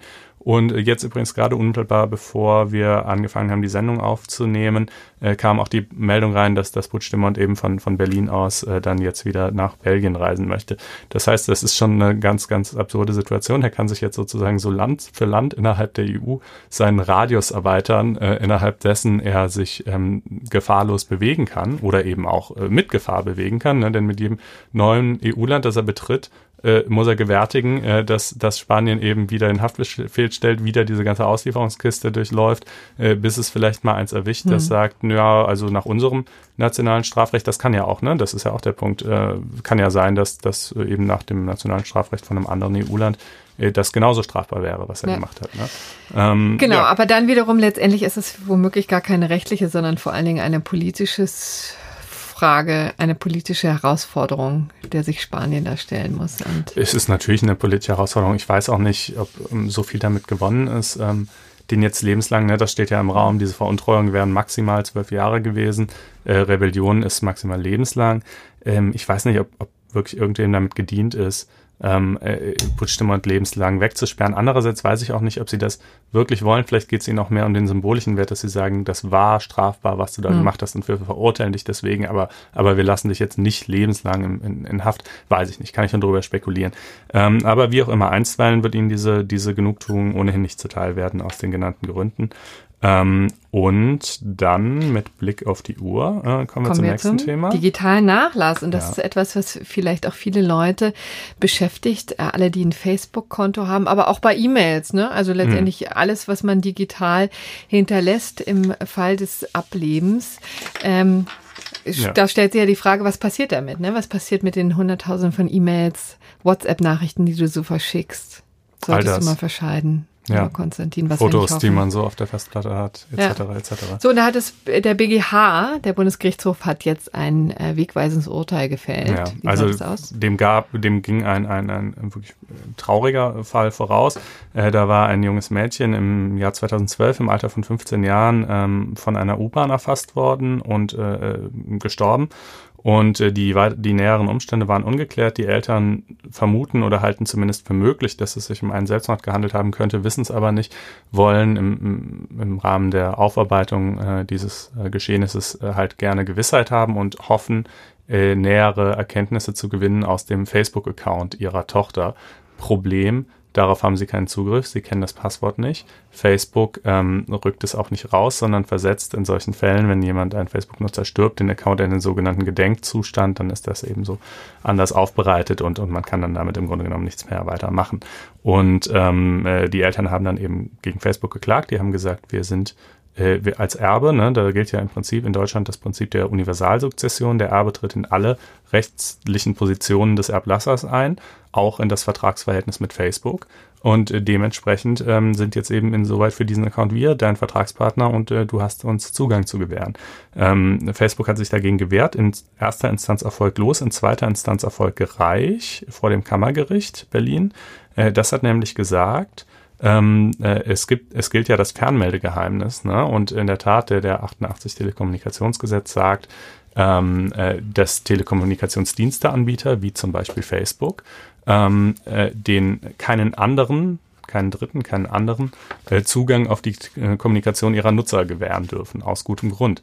Ähm, äh, dazu sagt jetzt aber der BGH, ja, aber die Erben sind eben keine anderen im Sinne dieser Vorschrift, sondern man tritt ja, wie gerade gesagt, komplett in die Position des Ablassers ein äh, und äh, dementsprechend äh, sind sie halt keine anderen. Das Fernmeldegeheimnis steht insoweit äh, schon mal nicht entgegen. Ähm, dann äh, gab es natürlich noch etliche weitere äh, Argumente, die hier ins Feld geführt wurden. Ähm, äh, also äh, Facebook hat zum Beispiel gesagt, das sei ein höchst persönliches Rechtsverhältnis, äh, was sie hier eingegangen seien. Äh, da sagt der BGH, nein, da, dafür ist äh, nichts erkenntlich. Ähm, Facebook hat gesagt, sie hätten das in ihren AGB, die Vererbbarkeit abbedungen. Da sagt der BGH, nein, erstens steht das in euren AGB gar nicht so klar drin, dass es nicht vererbbar sein soll. Und zweitens wäre es auch nicht möglich, äh, die Vererbbarkeit in AGB abzubedingen, ne? denn man kennt das. Ähm, die gesetzliche Regelung sieht ja gerade das exakte Gegenteil vor, Vererbbarkeit von allem. Und dann kann man das zwar individualvertraglich anders regeln, aber nicht in AGB.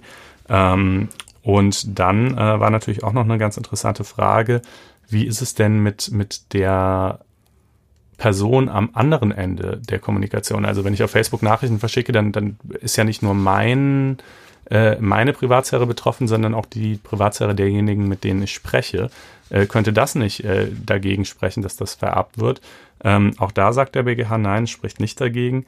Ähm, es gibt eben äh, kein Vertrauen darauf, kein unbedingtes, äh, dass äh, diese, dass Nachrichten, die ich auf diesem Weg verschicke, nicht auch vom Empfänger Dritten zugänglich gemacht werden könnten.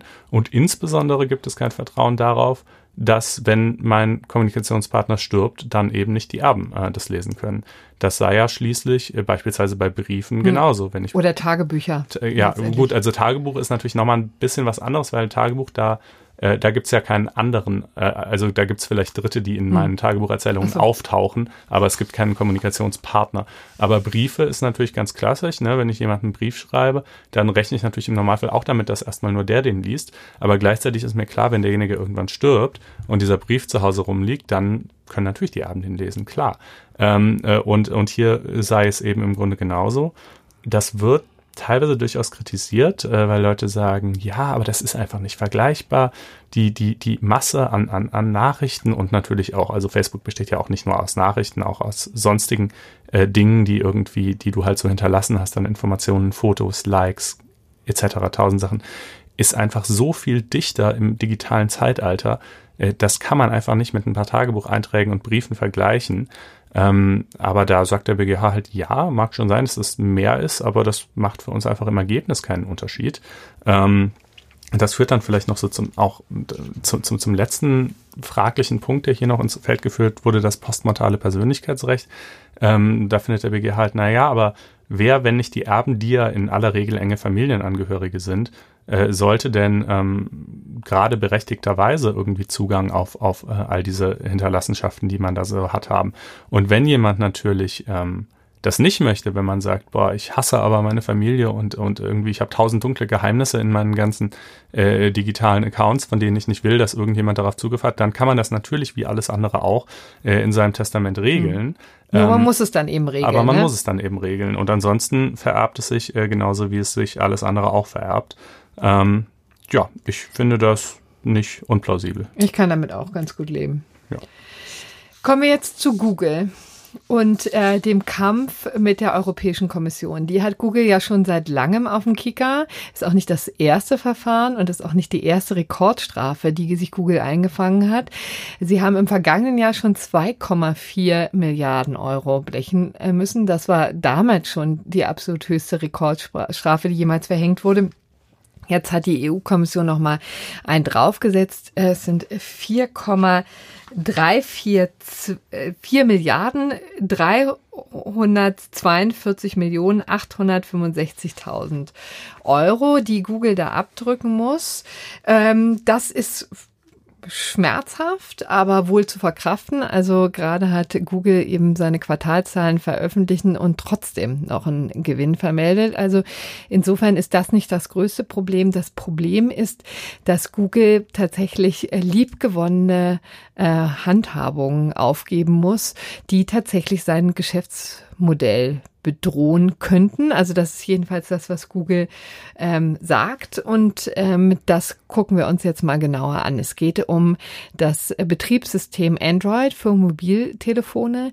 Ähm, also jeder, der kein iPhone hat, äh, arbeitet mit diesem Betriebssystem, denn es ist äh, ja oder Windows Phone gibt's auch noch. Das stimmt. Kleine Nische oder BlackBerry, wobei BlackBerrys laufen auch inzwischen teilweise ja. auf Android. Ja, ja, genau.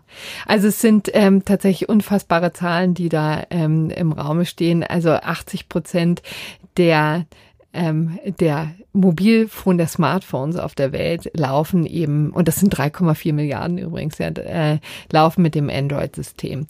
Das wurde also mal von Google hergestellt, also die, beziehungsweise die waren sehr clever und haben sich eben so eine Butze gekauft, die das Android-System erstellt hat. Ähm, das ist auch schon ein Weilchen her, weil sie schon sehr früh festgestellt haben, dass ähm, man an den Smartphones nicht vorbeikommt. Also ist ja schön, dass so viele am stationären ähm, Computer noch sitzen, aber tatsächlich spielt die Musik schon im Mobilfunk, insbesondere im Urlaub sieht man es immer wieder. Da werden mehr und mehr Suchanfragen und Google-Dienste eben über Smartphones benutzt. Deswegen ist dieser Markt so wichtig. Google hat es sehr, sehr früh erkannt und hat eben mit diesem Android-System ganz, ganz vielen Smartphone-Herstellern ähm, ein optimales Betriebssystem zur Hand gegeben und zwar kostenlos. Und das haben die natürlich aus cleveren Überlegungen gemacht. Die sagten, im Grunde genommen, das soll unser Vehikel sein, mit dem wir Google in die ganze Welt streuen. Und da geht es natürlich, und zwar über den Google Play Store. Und da geht es natürlich um einige Anwendungen, Navigationssysteme, also Google Maps gibt's ja, das Gmail-System, also das E-Mail-System von, ähm, von Google. Aber es geht eben natürlich allen voran um die Suchmaschine ähm, von Google, die die absolute Cash Cow ist. Und ähm, also je mehr Suchanfragen über diese Suchmaschine gestellt werden, desto lauter klingelt bei Google die Kasse, weil ähm, man eben dann ja, also Anzeigen das, äh, verkaufen kann. Ne? Und das ist das, was ähm, Geld in die Kasse bringt. Ne? Also es ist tatsächlich nicht der Nutzer, der zahlt, sondern die Werbekunden, die bei, ähm, bei Google für den ungemeinen äh, Umsatz und die Einnahmen sorgen. Und jetzt muss man natürlich sagen, es ist durchaus nicht so, dass wenn man ein Android-Handy hat, man Google-Dienste nutzen müsste. Keineswegs. Man kann natürlich auch einen anderen Browser als Chrome installieren. Man kann auch mit Bing suchen. Man kann auch äh, eine Outlook-App installieren, statt Gmail zu nutzen, äh, etc. Geht alles, keine Frage. Aber äh, wenn man es jetzt erstmal so ausgeliefert bekommt, dann sind halt diese Google-Dienste standardmäßig erstmal voreingestellt. Und ähm, die meisten Leute betreiben nicht den Aufwand, das zu ändern. Also viele wollen es wahrscheinlich auch gar nicht ändern. Aber, genau, das wird ähm, wahrscheinlich der Punkt sein, denn ja. es kann ja nun nicht daran liegen, dass Leute zu doof sind, irgendwelche Apps runterzuladen, äh, weil das tun sie ja mannigfaltig. Eben, ich denke auch, also und die Google-Dienste sind halt auch einfach super. Ja. Also. Naja, und jetzt eben einfach das Problem, dass äh, die EU-Kommission da Anstoß genommen hat. Äh, das ist auch schon seit langer Zeit. Ne? Also es schwelt dieses Verfahren. Google hat es lange Zeit nicht ernst genug genommen und dann äh, war es zu spät. Und ähm, es gibt vor allen Dingen drei Punkte, die ähm, der EU-Kommission da Sorgen bereitet. Das eine ist eben einfach diese Vorinstallation beziehungsweise die Tatsache, dass es ähm, äh, Google-Dienste nur im Paket geht. Ne? Denn was Google zum Beispiel macht, ist, äh, sagt allen äh, ähm, Handyherstellern, Samsung, ähm, Nokia, BlackBerry ähm, äh, und so weiter, ihr könnt hier unser ähm, Betriebssystem nutzen. Ihr könnt auch Google Play benutzen als sozusagen der App Store, mit dem man der quasi der dieses Tor zu den ganzen Apps ist. Ähm, aber wenn ihr Google Play nutzt, dann nutzt bitte auch alles andere. Also ähm, installiert eben alles andere, eben die ganzen anderen Dienste, vor allen Dingen die Suchmaschine. Das ist das Erste, was sie ungerechtfertigt ähm, finden, denn die sagen eben, da haben Wettbewerber keine Chance. Also kleinere Suchmaschinen, auch jetzt gar nicht so sehr von den von Microsoft Bing oder wie sie alle heißen, sondern durchaus auch kleine Suchmaschinen äh, kriegen da keinen Fuß in Fuß die Tür. In die Tür. Ja. Das ist die Argumentation. Das ist das erste Problem. Das zweite Problem war eben einfach, dass ähm, Google äh, über lange Zeit den Herstellern äh, Geld versprochen hat und auch gezahlt hat, also eine quasi Gewinnbeteiligung, wenn die sich verpflichtet haben, ähm, nur Google die äh, Suchmaschine vorzuinstallieren. Das ist übrigens eine Praxis, die bereits abgestellt ist, auch schon seit langer Zeit, aber nichtsdestotrotz eben hier reingenommen wurde, weil es ja eben diese Verletzungen gab. Und das Dritte ist eben, dass Google Wert darauf legt, dass dieses Android-System möglichst einheitlich bleibt. Und zwar ist es ein Open Source System, also das kann sich kann eben jeder nutzen und auch ähm, modifizieren. modifizieren, wie er möchte. Aber das ist natürlich nur bis bis zum bestimmten Grade ähm, sinnvoll. Und es, es gibt schon so manche Betriebssysteme, ähm, die einfach in der Vergangenheit ähm, dann irgendwann baden gegangen sind, weil sie einfach zu sehr ähm, äh, verändert wurden und dann fragmentiert wurden und es gab ja, ist eben halt so für die Frickel-Fans, ne? Genau. Die 20.000 verschiedenen Linux-Distributionen, die es so gibt, äh, sind sicherlich schön, wenn man halt irgendwie Lust hat, äh, sehr viel Zeit darauf zu verwenden, sein, sein Betriebssystem irgendwie super maßzuschneidern auf die eigenen Wünsche, aber es bleibt halt auch viel dabei auf der Strecke, muss man ja. sagen. Und das Interessante jetzt dabei ist eben, dass Google das natürlich einheitlich behalten möchte und da auch Wert drauf legt und eben sagt, also wir müssen den App-Entwicklern eben auch die Möglichkeit geben, nur eine Version Applikation zu erstellen, die dann auf allen möglichen ähm, Smartphones laufen kann. Es ist überhaupt nicht sinnvoll, das zu sehr fragmentieren zu lassen, weil dann hat niemand was davon, übrigens auch der Kunde nicht. Und das sieht eben die ähm, EU-Kommission nicht ein und sagt, das ist eben eine, ähm, es wird Vielfalt und Wettbewerb unterboten und ähm, das sind quasi Knebelverträge und die müssen abgestellt werden. Ja, und finden wir das so? Ich finde, also es ist auf jeden Fall ein, ein Riesendilemma. Ich finde, dass ähm, das Interessante hier dran ja ist, dass Google diese Sachen kostenlos zur Verfügung stellt. Ne? Ja, ne? Also das ist übrigens auch der Knackpunkt und deswegen hinken immer ein bisschen die Vergleiche mit dem äh, mit Microsoft, das ja auch ein riesiges Kartellverfahren äh, in den 90er Jahren ähm, äh, so über über sich ergehen lassen musste. Google Die haben damals an der Stelle, ne, die haben Windows ihr Betriebssystem ausgeliefert mit dem Internet Explorer als Standardbrowser. Ja. Eigentlich wirkt es erstmal wie eine ganz ähnliche Situation, weil man halt auch gesagt hat, andere Browserhersteller werden total benachteiligt. Man konnte sich auch damals zwar andere Browser installieren, aber standardmäßig hat man den Internet mhm. Explorer. Äh, aber ne, Windows hat halt Geld gekostet und Android ist kostenlos. Und genau, so und führt eben natürlich dazu, dass viele ähm, Smartphones auch erheblich billiger sind. Mhm. Ich meine, gibt es ja Android-Versionen und äh, Android-Smartphones gibt es ja schon ab 50 oder 100 Euro, also mhm. wesentlich günstiger als, als ähm, äh, Apple. Aber das Interessante ist eben, wenn man so einmal so stark ist, wie, ähm, wie Google ist, dann ähm, kann man sich nicht mehr alles erlauben. Ne? Und dann muss man, ähm, wird man ziemlich in die Zange genommen. Ich, ehrlich gesagt, also ich, ich halte immer, äh, habe einfach die Hoffnung, dass einfach die, ähm, die Kunden nicht zu dämlich sind, mhm. sondern sich, wenn sie Alternativen haben, die auch runterladen. Ich glaube da ehrlich gesagt auch fest dran. Und es könnte eben einfach nur sein, dass sie eben mit Google nutzen wollen, solange es noch gut ist. Vielleicht hm. wird sich das irgendwann mal ändern. Ja? ja, also bei mir ist zum Beispiel der umgekehrte Fall. Ich habe ein iPhone und habe mir gezielt die Google Apps ja, runtergeladen. Bei mir ehrlich gesagt auch. Siehst du?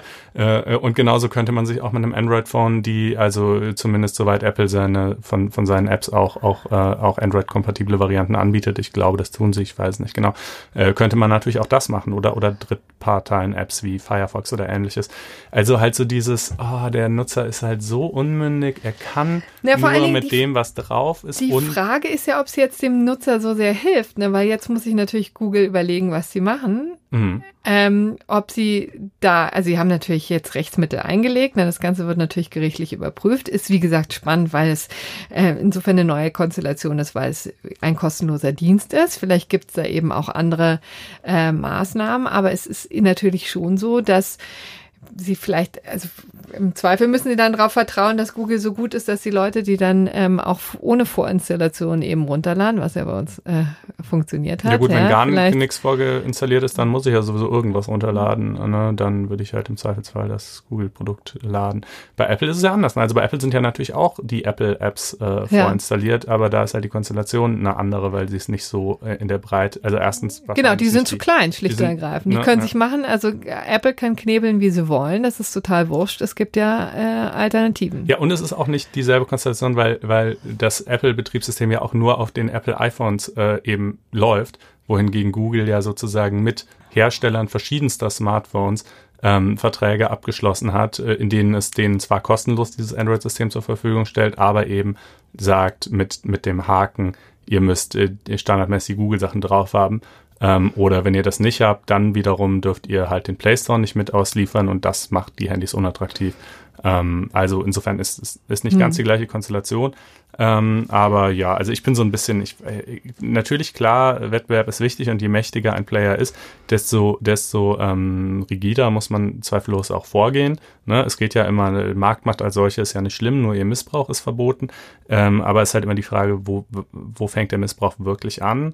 Und mich überzeugt das jetzt nicht so Und was hat der Nutzer davon? Ne? Letztendlich, ja. Wettbewerbsrecht ist natürlich auch immer Verbraucherschutz, ne? Ja. in allererster Linie. Ne? Und das ist hier in der Tat schwieriger als ja, sonst. Finde ich auch. Deswegen finde ich dieses Verfahren so spannend.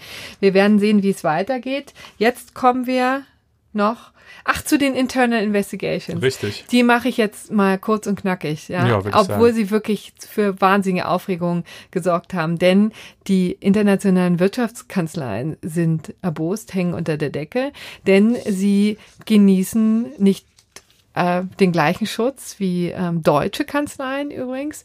Und ähm, sie, ähm, also schlicht und ergreifend hat das Bundesverfassungsgericht jetzt genehmigt, dass man äh, in internationale Wirtschaftskanzleien reinmarschieren kann und deren ähm, Informationen ähm, beschlagnahmen kann, die sie gesammelt haben, ähm, im Fall, äh, Fall eines Mandanten. Hier in diesem Fall ging es eben um Dieselgate, ja, um Volkswagen. Volkswagen hatte ähm, die, Jones Day mandatiert mit Internal Investigations, auch eine ganz ähm, neue Masche. Also da machen eben nicht die Staatsanwälte die ganze Arbeit der Aufarbeitung, sondern das machen eben Wirtschaftskanzleien die dann äh, unglaublich viele Dokumente sichten und Mitarbeiter befragen und so weiter und die Daten natürlich sammeln, in ihrer Kanzlei aufbewahren. Und da hat sich die Staatsanwaltschaft München äh, große Erkenntnisse von erhofft und ist deswegen reinmarschiert, hat einen Durchsuchungsbefehl erwirkt und hat ähm, Dinge beschlagnahmt. Und das war ähm, ein großes Hallo bei Jones Day. Die war natürlich äh, lichterloh empört, haben Verfassungsbeschwerde eingelegt, also übrigens nicht nur die Kanzlei, sondern auch Volkswagen selber, denn die haben ja sensible Informationen jetzt an die Staatsanwaltschaft verloren, die sie auch nicht so wahnsinnig gerne preisgeben wollten. Also bei Volkswagen hat ähm, das Bundesverfassungsgericht festgestellt, es gab zwar einen äh, Grundrechtseingriff, allerdings in der Abwägung äh, mit der Effektivität des Strafverfahrens ähm, hat ähm, das Pendel so zugunsten der Staats der Strafverfolger ausgeschlagen. Also hier ist es eben so, dass ähm, die, nicht, nicht der gleiche Schutz gilt wie äh, zum Beispiel bei einer Verteidigung. Also bei einem Strafverteidiger könnte man nicht einfach so reinmarschieren und äh, die Dinge äh, beschlagnahmen, äh, weil die wesentlich besser geschützt wird. Aber Volkswagen sozusagen als Konzern ähm, hat ähm, nicht die gleichen Rechte und Deswegen ist hier der, die, die Staatsanwaltschaft sozusagen diejenige, die ähm, gewonnen hat. Das ist, das war sozusagen in aller Kürze, das ist natürlich einfach wesentlich länger, die ganze Beschluss, ähm, als ähm, jetzt nur diese, äh, diese kleinen Hinweise. Aber ähm, bei der Rechtsanwaltskanzlei Jones Day war es auch noch besonders interessant, weil die eben gesagt haben, äh, die ist schon kein Grundrechtsträger, denn die ist nach dem Bundesstaat, dem amerikanischen Bundesstaat Ohio organisiert, mhm. ja, und er ist deswegen kommt gar nicht in den Genuss der, des Schutzes der Grundrechte, deswegen war die schon äh, gar nicht überhaupt befugt, da, da die, man, das Verfahren zu führen. Da muss man sehen, ne, deutsche Kanzleien, klar, als Unternehmen grundrechtsberechtigt, europäische äh, Kanzleien ebenfalls, Kanzleien mit Sitz außerhalb der EU potenziell auch. Dann müssen sie aber darlegen, dass ihre deutschen Niederlassungen eigenständig und weitgehend unabhängig von dem von der Firmenzentrale sozusagen ähm, äh, operieren können. Und das scheint hier gerade nicht der Fall gewesen zu sein, sondern hier wurden offenbar die ganzen zentralen Entscheidungen tatsächlich von den USA ausgetroffen. Deshalb nicht grundrechtsfähig, deshalb schon sowieso keine Möglichkeit, Verfassungsbeschwerde zu erheben, insoweit. Genau, und auch die äh, drei Anwälte, die von Jones Sediger klar kamen, waren eben nicht be ähm, Schwerde befugt, weil sie eben, äh, weil nicht ersichtlich ist, wie die, inwieweit die betroffen ähm, sein sollen. Also, und das Ganze hat natürlich zu einer wahnsinnigen Aufregung geführt, denn ähm, letztendlich ähm, gefährdet das natürlich das ganze Geschäftsmodell der Invest äh, Internal Investigations. Ne? Damit haben die Kanzleien schon äh, wirklich einen großen Reibach gemacht in den vergangenen Jahren, denn es häufen sich natürlich die Skandale, weil Siemens hat es angefangen, Volkswagen ist gewiss nicht äh, der letzte Fall, wo es ähm, sowas geben wird. Aber es ist jetzt, ähm, hat einen erheblichen Dämpfer erhalten. Ja, wobei man sagen muss, ich finde das gar nicht schlimm, denn wenn ich eine Kanzlei mit Internal Investigations beauftrage und mein Ziel ist einfach nur, dass ich sage, ja. bei mir ist was schiefgelaufen, ich will wissen, was und wie und ich bin der Meinung, dass ein externer Dienstleister das besser aufklären kann, als wenn ich das jetzt intern zum Beispiel durch meine Rechtsabteilung oder ähnliches machen lasse oder durch sonst irgendwen. Dann kann ich das ja nach wie vor ohne weiteres tun. Das ist auch nicht irgendwie schlechter oder unattraktiver geworden, wenn das der, das Ziel ist. Aber was natürlich nicht sein kann und jetzt eben durch diesen Beschluss auch verhindert wurde, ist, dass ich sage, oh je, ich habe hier eine ganze Menge ähm, Dreck in meinem Unternehmen, äh, alle möglichen äh, äh, äh kompromittierenden Dinge, ähm, und ich beauftrage jetzt eine Kanzlei damit, die zu untersuchen, aber das ist eigentlich nur meine vordergründige Motivation. Meine hintergründige Motivation ist nämlich, dass ich sage, oh, jetzt steht ja, besteht ja ein Mandatsverhältnis. Damit sind diese Dinge, die die Kanzlei jetzt untersucht, vor der Beschlagnahme geschützt und damit äh, kann mir halt in einem späteren Strafverfahren äh, dann insoweit nichts mehr passieren. Die können nicht mehr beschlagnahmt werden.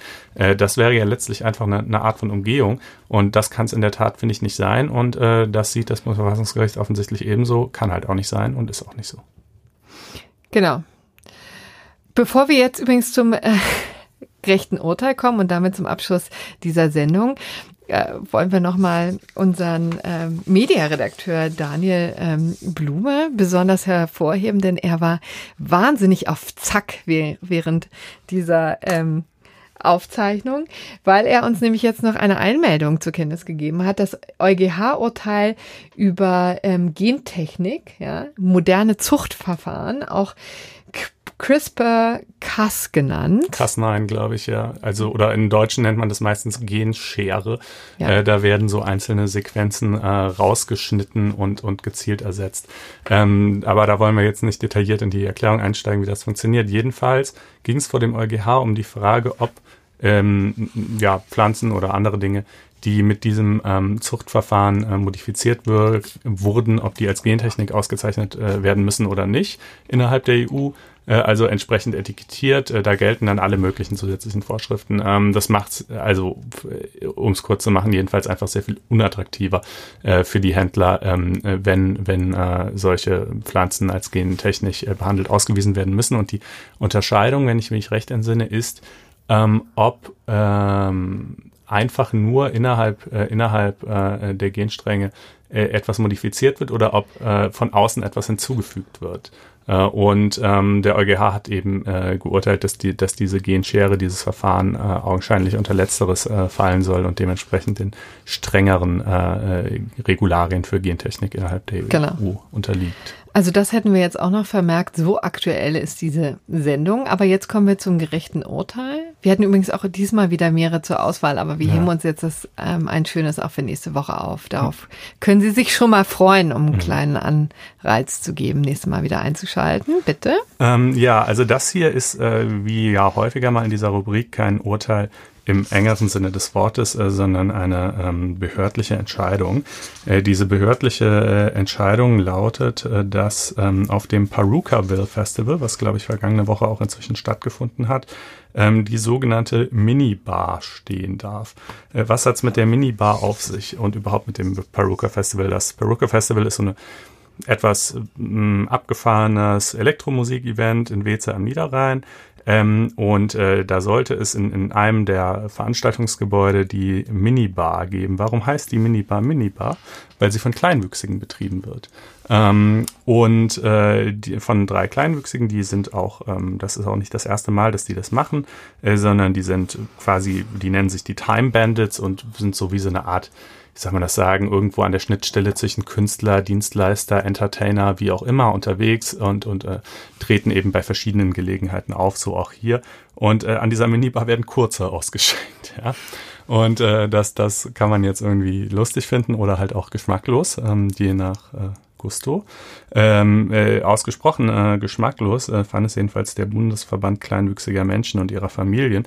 Äh, der hat nämlich gesagt, ähm, das äh, befördert doch gerade alle Klischees und geschmacklosen Witze und so weiter, die über kleinwüchsige Menschen eben gemacht werden. Ähm, ihr, ihr stellt euch hin und präsentiert euch äh, genau in, in diesem clownesken Kontext, äh, den, den man kleinwüchsigen Menschen manchmal zuschreibt. Ähm, äh, das ist quasi eine gewissermaßen eine Selbstdiskriminierung, die aber natürlich eben auch ausstrahlt auf all uns andere. Äh, und äh, man könne sich ja genauso gut mal vorstellen, wenn jetzt irgendwie ein dunkelhäutiger Mensch sich irgendwie so ein, so ein Stammeskostüm anzieht und und und Schokoküsse oder man müsste dann in dem Fall sagen, damit es klar wird, Negerküsse verkauft, dann sei das doch wohl eben in ähnlicher Weise geschmacklos wie das, was hier stattfindet. Und das alles ist jetzt eben aus ihrer Sicht nicht nur eine, eine moralische Wertung, die man ja durchaus so vornehmen kann, äh, sondern ähm, solle untersagt werden nach Paragraph 33a äh, der äh, Gemeindeordnung, wobei Gewerbs, wonach gewerbsmäßige Schaustellungen von Personen dann zu untersagen sind, wenn zu erwarten ist, dass die Schaustellungen den guten Sitten zuwiderlaufen werden. Äh, diesen Antrag hatten sie entsprechend gestellt ähm, beim Gemeindeamt, aber hatten damit keinen Erfolg. Ähm, und äh, ja, für mich das gerechte Urteil, obwohl äh, mir schon klar ist, dass es äh, eine vielleicht etwas heikle Materie ist. Aber ich finde halt, der Fall führt doch eigentlich genau das vor Augen, dass man eben ähm, gesellschaftlichen Gruppen, in diesem Fall Kleinwüchsigen, nicht vorgeben darf oder nicht allgemein dekretieren kann, was die richtige und was die falsche Art ist, ähm, sich zu präsentieren und damit umzugehen. Ne? Denn diese Time Bandits sagen natürlich, ähm, wir machen das hier nicht nur des Geldes wegen, wir sind stolz darauf, wir finden das cool. Äh, diese Minibar ist irgendwie unser Ding. Klar ist das irgendwie ein Witz, der in einem gewissen Sinn vielleicht natürlich auf unsere Kosten geht, wenn wir das Minibar nennen und kurze ausschenken. Aber ähm, äh, wir finden, wir lachen da halt mit, wir finden das äh, lustig, wir fühlen uns dadurch nicht diskriminiert. Im Gegenteil, das ist unser Geschäftsmodell, was wir aufgestellt haben. Wir finden das cool. Ähm, und äh, als als als als ähm, anderer Kleinwüchsiger kann man das natürlich auch scheiße finden und als, als Kunde muss man da ja auch nicht kaufen, wenn man findet, dass das irgendwie geschmacklos und blöd ist. Ähm, aber ich finde, es muss schon jedem selber überlassen sein, wie er mit seinen Umständen umgeht und ähm, was er daraus letzten Endes macht. Äh, das, ne, wir wissen, das ist im deutschen Recht nicht so selbstverständlich. Es gab ja auch mal diese Zwergenweitwurfentscheidung des BGH, äh, des Bundesverfassungsgerichts äh, vor etlichen Jahren. Äh, da wurde, ne, da ging, also das. Ja, wobei das auch nochmal eine andere Nummer ist. Genau, ne? das ist nochmal eine andere Nummer, aber, aber tatsächlich dieselbe, dieselbe Gruppe, ne, ist schon, schon auffällig. Auch da Kleinwüchsige, die sich eben haben werfen lassen. Da ist man natürlich an dieser Objektifizierung der Person noch mal deutlich näher ja. dran. Also ich finde, es macht halt schon einen Unterschied, Unterschied, ob jemand ja. ne, ein, ein, Geschäft betreibt, eine Bar betreibt und die halt irgendwie Minibar nennt, ja. Oder ob man halt sagt, äh, guck mal, der ist klein, den kann man gut werfen, so. Ähm, wobei natürlich eben auch diese Zwergenwertwurfleute haben es auch freiwillig gemacht. Äh, und auch da, selbst damals, äh, äh, ich immer so ein bisschen, ja, klar, ich, wie gesagt, ich finde es jetzt auch geschmacklos, ich würde nicht zum Ja, ich finde, das geht echt gar nicht, aber ähm, hier trage ich das mit, ja. dein gerechtes Urteil. Okay, na guck mal, dann sind wir uns ja einig zum Abschluss der Sendung. genau. Ähm, dann ähm, freuen wir uns äh, über Feedback, das äh, dürfen wir immer sagen. Mhm. Äh, wie gesagt, je detaillierter, umso besser auf Facebook, auf unserer Blogseite oder auch faz.net-einspruch. Genau, auch im iTunes Store. Oh ja. Da freuen wir uns immer auch sehr. Gerne im iTunes Store könnt ihr uns ein paar Sternchen geben, dann wird der Podcast prominenter ausgespielt und mehr Leute hören ihn und das wäre doch schön. Ja, diesmal eben eine lange Sendung. Nächste Woche wird es wahrscheinlich wieder ein bisschen kurzer, aber wir hatten viel nachzuholen. Ähm, Sie können ja auch stückeln oder mhm. auch mehr Sachen nochmal hören. Es gibt hier übrigens auch so Kapitelmarken, ne? Da müsst ihr mal ein bisschen, das hängt dann eben davon ab, welchen äh, Podcast-Player ihr benutzt, aber äh, bei den meisten kann man dann das schon irgendwie sehen, dass der Podcast so ein Kapitel aufgeteilt ist. Wenn ihr jetzt sagt, äh, dieses oder jenes Thema interessiert mich überhaupt nicht, dann könnt ihr halt auch oder das möchte zum nächsten ich noch Kapitel mal springen. Hören. Oder das, ja, natürlich, das, das wird wahrscheinlich besonders oft vorkommen. ähm, na, wie dem auch sei. Auf jeden Fall, es hat uns sehr gefreut. Und wir freuen uns, wenn ihr nächste Woche wieder einschaltet. Ja. Tschüss, schöne Restwoche. Ciao. Bis dann.